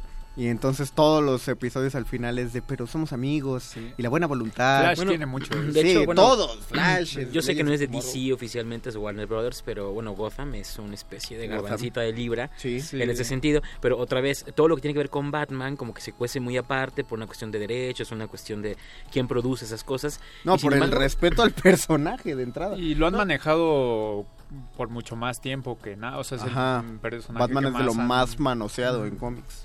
Sí, claro. Y bueno, también está ahí junto, a pe- junto con pegado el anuncio de Batwoman para entrar a este, Ar- le llaman el Arrowverse porque es el universo de DC donde entran todas estas series. Arrow, Flash, Supergirl, eh, Legends of Tomorrow, que parece que va a entrar Titans por ahí y pues ahora Batwoman. A mí no me entusiasman las series de, de DC, la verdad. Le voy a dar el beneficio de la duda a Titans. Sí, no. Ah, no, no calificamos. Primero el tráiler de Shazam, de unas cinco estrellas, Gabo. Mm. Le- por el tráiler en sí, De la verdad, puro tráiler. Le, le voy a dar dos, pero con espera de que sea mínimo un cuatro. No, es- eso, es, sea, como, pero eso es sí. como decir yo no voté por AMLO, No. pero ojalá me No, no, equivoque. eh, el no, dos- no, no, dale el dos se lo doy, pero ojalá me equivoque. No. dos, dos estrellas de perro muchacho. Yo también le daría un 4, me pareció divertido, me parece que está... ah, me despertó muchas expectativas, pero igual el traje y cositas por el estilo todavía no me acaban de convencer. No. Victorito. Yo, yo un 3.5 muy bien ganado, diré por qué. Órale, porque me, generó, me generó esta expectativa de, wow, esto sí es nuevo. O sea, es que también Ah, eso, eso esto es sí, nuevo. lo voy a dar. Esto es nuevo. Esto no se había visto, entonces Eso me da como este urge de saber cómo van a resolver esto, ¿no? Qué Y eso, la expectativa es, un tráiler es eso, expectativa.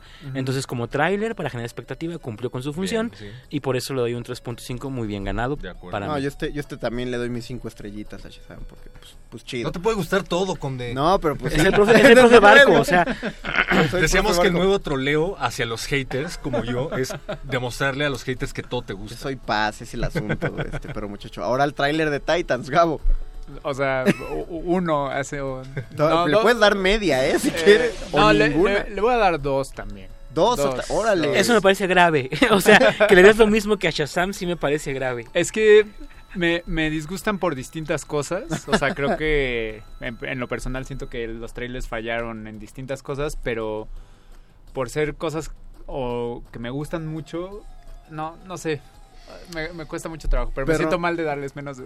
Uno, uno. Y Uno mis razones tienen que ver con muchas cosas, pero una de ellas es que mi maestra de producción audiovisual me hubiera regañado, me hubiera reprobado por no poder justificar que se pongan sombras en los ojos a estas alturas para ponerse el antifaz. Eso no. Ah, wow, sí, no, ser. eso es como, Ya. sí, sí. Como de Clooney. Sí, Como de Clooney. Qué oso. Le daré una media estrella. Un medio Media punto, medio lo que sea. sí. Pero ahí sí debo decir, por razones personales de... no, veo hacia dónde van a poder resolverlo. O sea, la expectativa ahí ni siquiera se creó. Sí, bueno, es que no veo verdad. hacia dónde van a poder resolverlo y, y es lamentable. Creo que sí ahí hubo muchas cosas. Es que yo me y siento además mal es un de bastión, menos. además es un bastión importante porque no solo te están O sea, ¿qué estás la- diciendo que soy yo? No, no, o sea, por, eh, en retrospectiva personal. no solo están tratando de venderte la serie, sino que además es la primera, el primer eslabón de un nuevo producto estilo Netflix que quiere hacer DC, ¿no? Para que veas sus series, para que veas sus películas en una plataforma. Y De pues, no todas sé, formas no- la voy a pagar. o sea, ya, ya me vi pagando. A mí no me gustó la forma en la que me la intentaron Es vender. quizá de esas es quizá de las que no pagaría. Sí, ¿no? Vería el mes sí. gratis, me acabaría todo en el mes gratis y luego... No, no, pues como, es que yo no tengo tiempo. Las descargas. Y, y hablando de... Yo, ah, pero- no, no, por favor. Yo le doy una estrella. Tráiler de Titan. Sí, wow, hubo- es curioso que no le dé 5, ¿no? No, Sí. es que... Sí es importante. No, eh, sí vi varias cosas que no me agradaron. No me va, eh, creo que no me encanta el tratamiento de Raven. Eh, no, me gusta nada cómo se ve está- Chico Bestia. Eh, eh, no tengo nada en contra de Starfire. De hecho, me agradan hasta los efectos especiales. Robin me llama muchísimo la atención. Y también me llama la atención que hay un episodio, el séptimo episodio de la temporada se llama Jason Todd. Entonces eso da mucho que ver. Pero... Me, no. me gusta que hayan usado a ese Robin también. Sí. Eso sí. A se lo voy- Pero ahora, Víctor, como eres el, el que sabe y como tenemos poco tiempo, tienes 60 segundos para hablarnos tu impresión de los crímenes de Grindelwald. Fabuloso. Diré por qué. Porque evidentemente, aunque claro que es una franquicia ultra masticada y esto ya es más por vender que por nada, pues claro que nos da cierta nostalgia. Para mí la nostalgia más grande estuvo en ver en pantalla a Nicolas Flamel Uf, sí. y ver, por supuesto, en pantalla otro, otro Hogwarts distinto.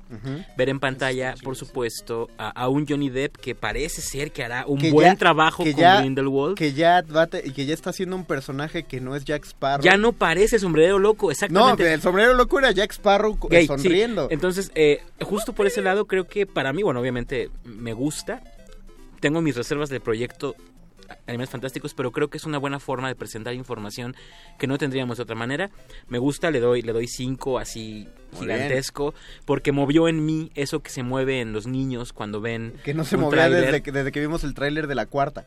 Exacto, yo, yo creo que, que eso está muy bien, me gusta mucho. Nicolas Flamel me parece Una gran introducción. una gran introducción y creo que ojalá, ojalá, ojalá lleguemos a instancias mucho más oscuras en esta película. Creo que va para allá. Sí. Eso siempre se agradece. Yo creo que va muy bien y me, pareció fabuloso. Fue lo mejor. Ya es la décima película del Wizarding World. O sea, ya la décima película del universo de Harry Potter. Y lo que me encanta, eso sí debo decir, lo que me encanta es que sigue siendo visualmente hermosa. No ha habido una sola que no Sí, sea no, visualmente Fue muy hermosa. sólido lo que presentaron, la verdad.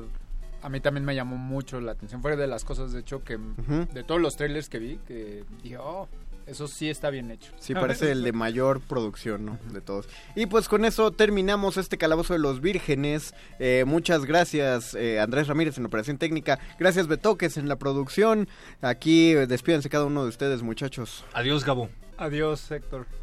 Adiós, Víctor. Adiós a todos. Adiós, eh, amigos. Se despide de ustedes el Ñoño Master. Nos escuchamos la próxima semana eh, en punto de las 10 de la noche, el próximo martes. Los dejamos con ahora sí lo poco que pueda sonar de la música del tráiler de Titans. Esto fue el Calabozo de los Vírgenes y esto fue Resistencia Modulada. Bye.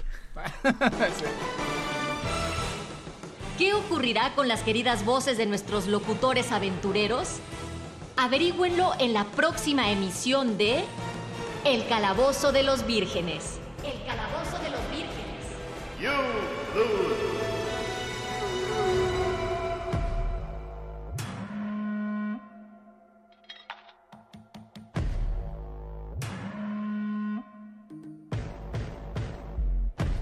I see that look in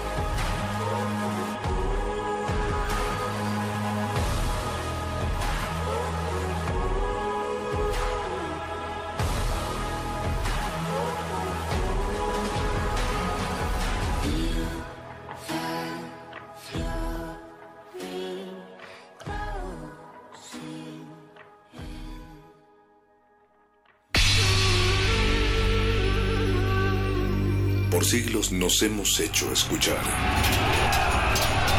Nacimos como parte de esa inmensa mayoría.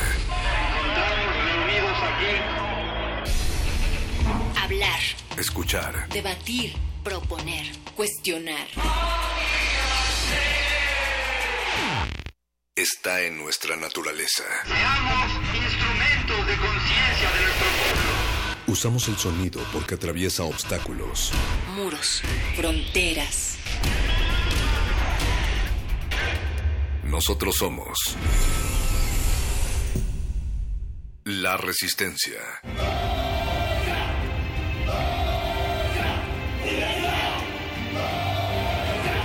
Resistencia modulada.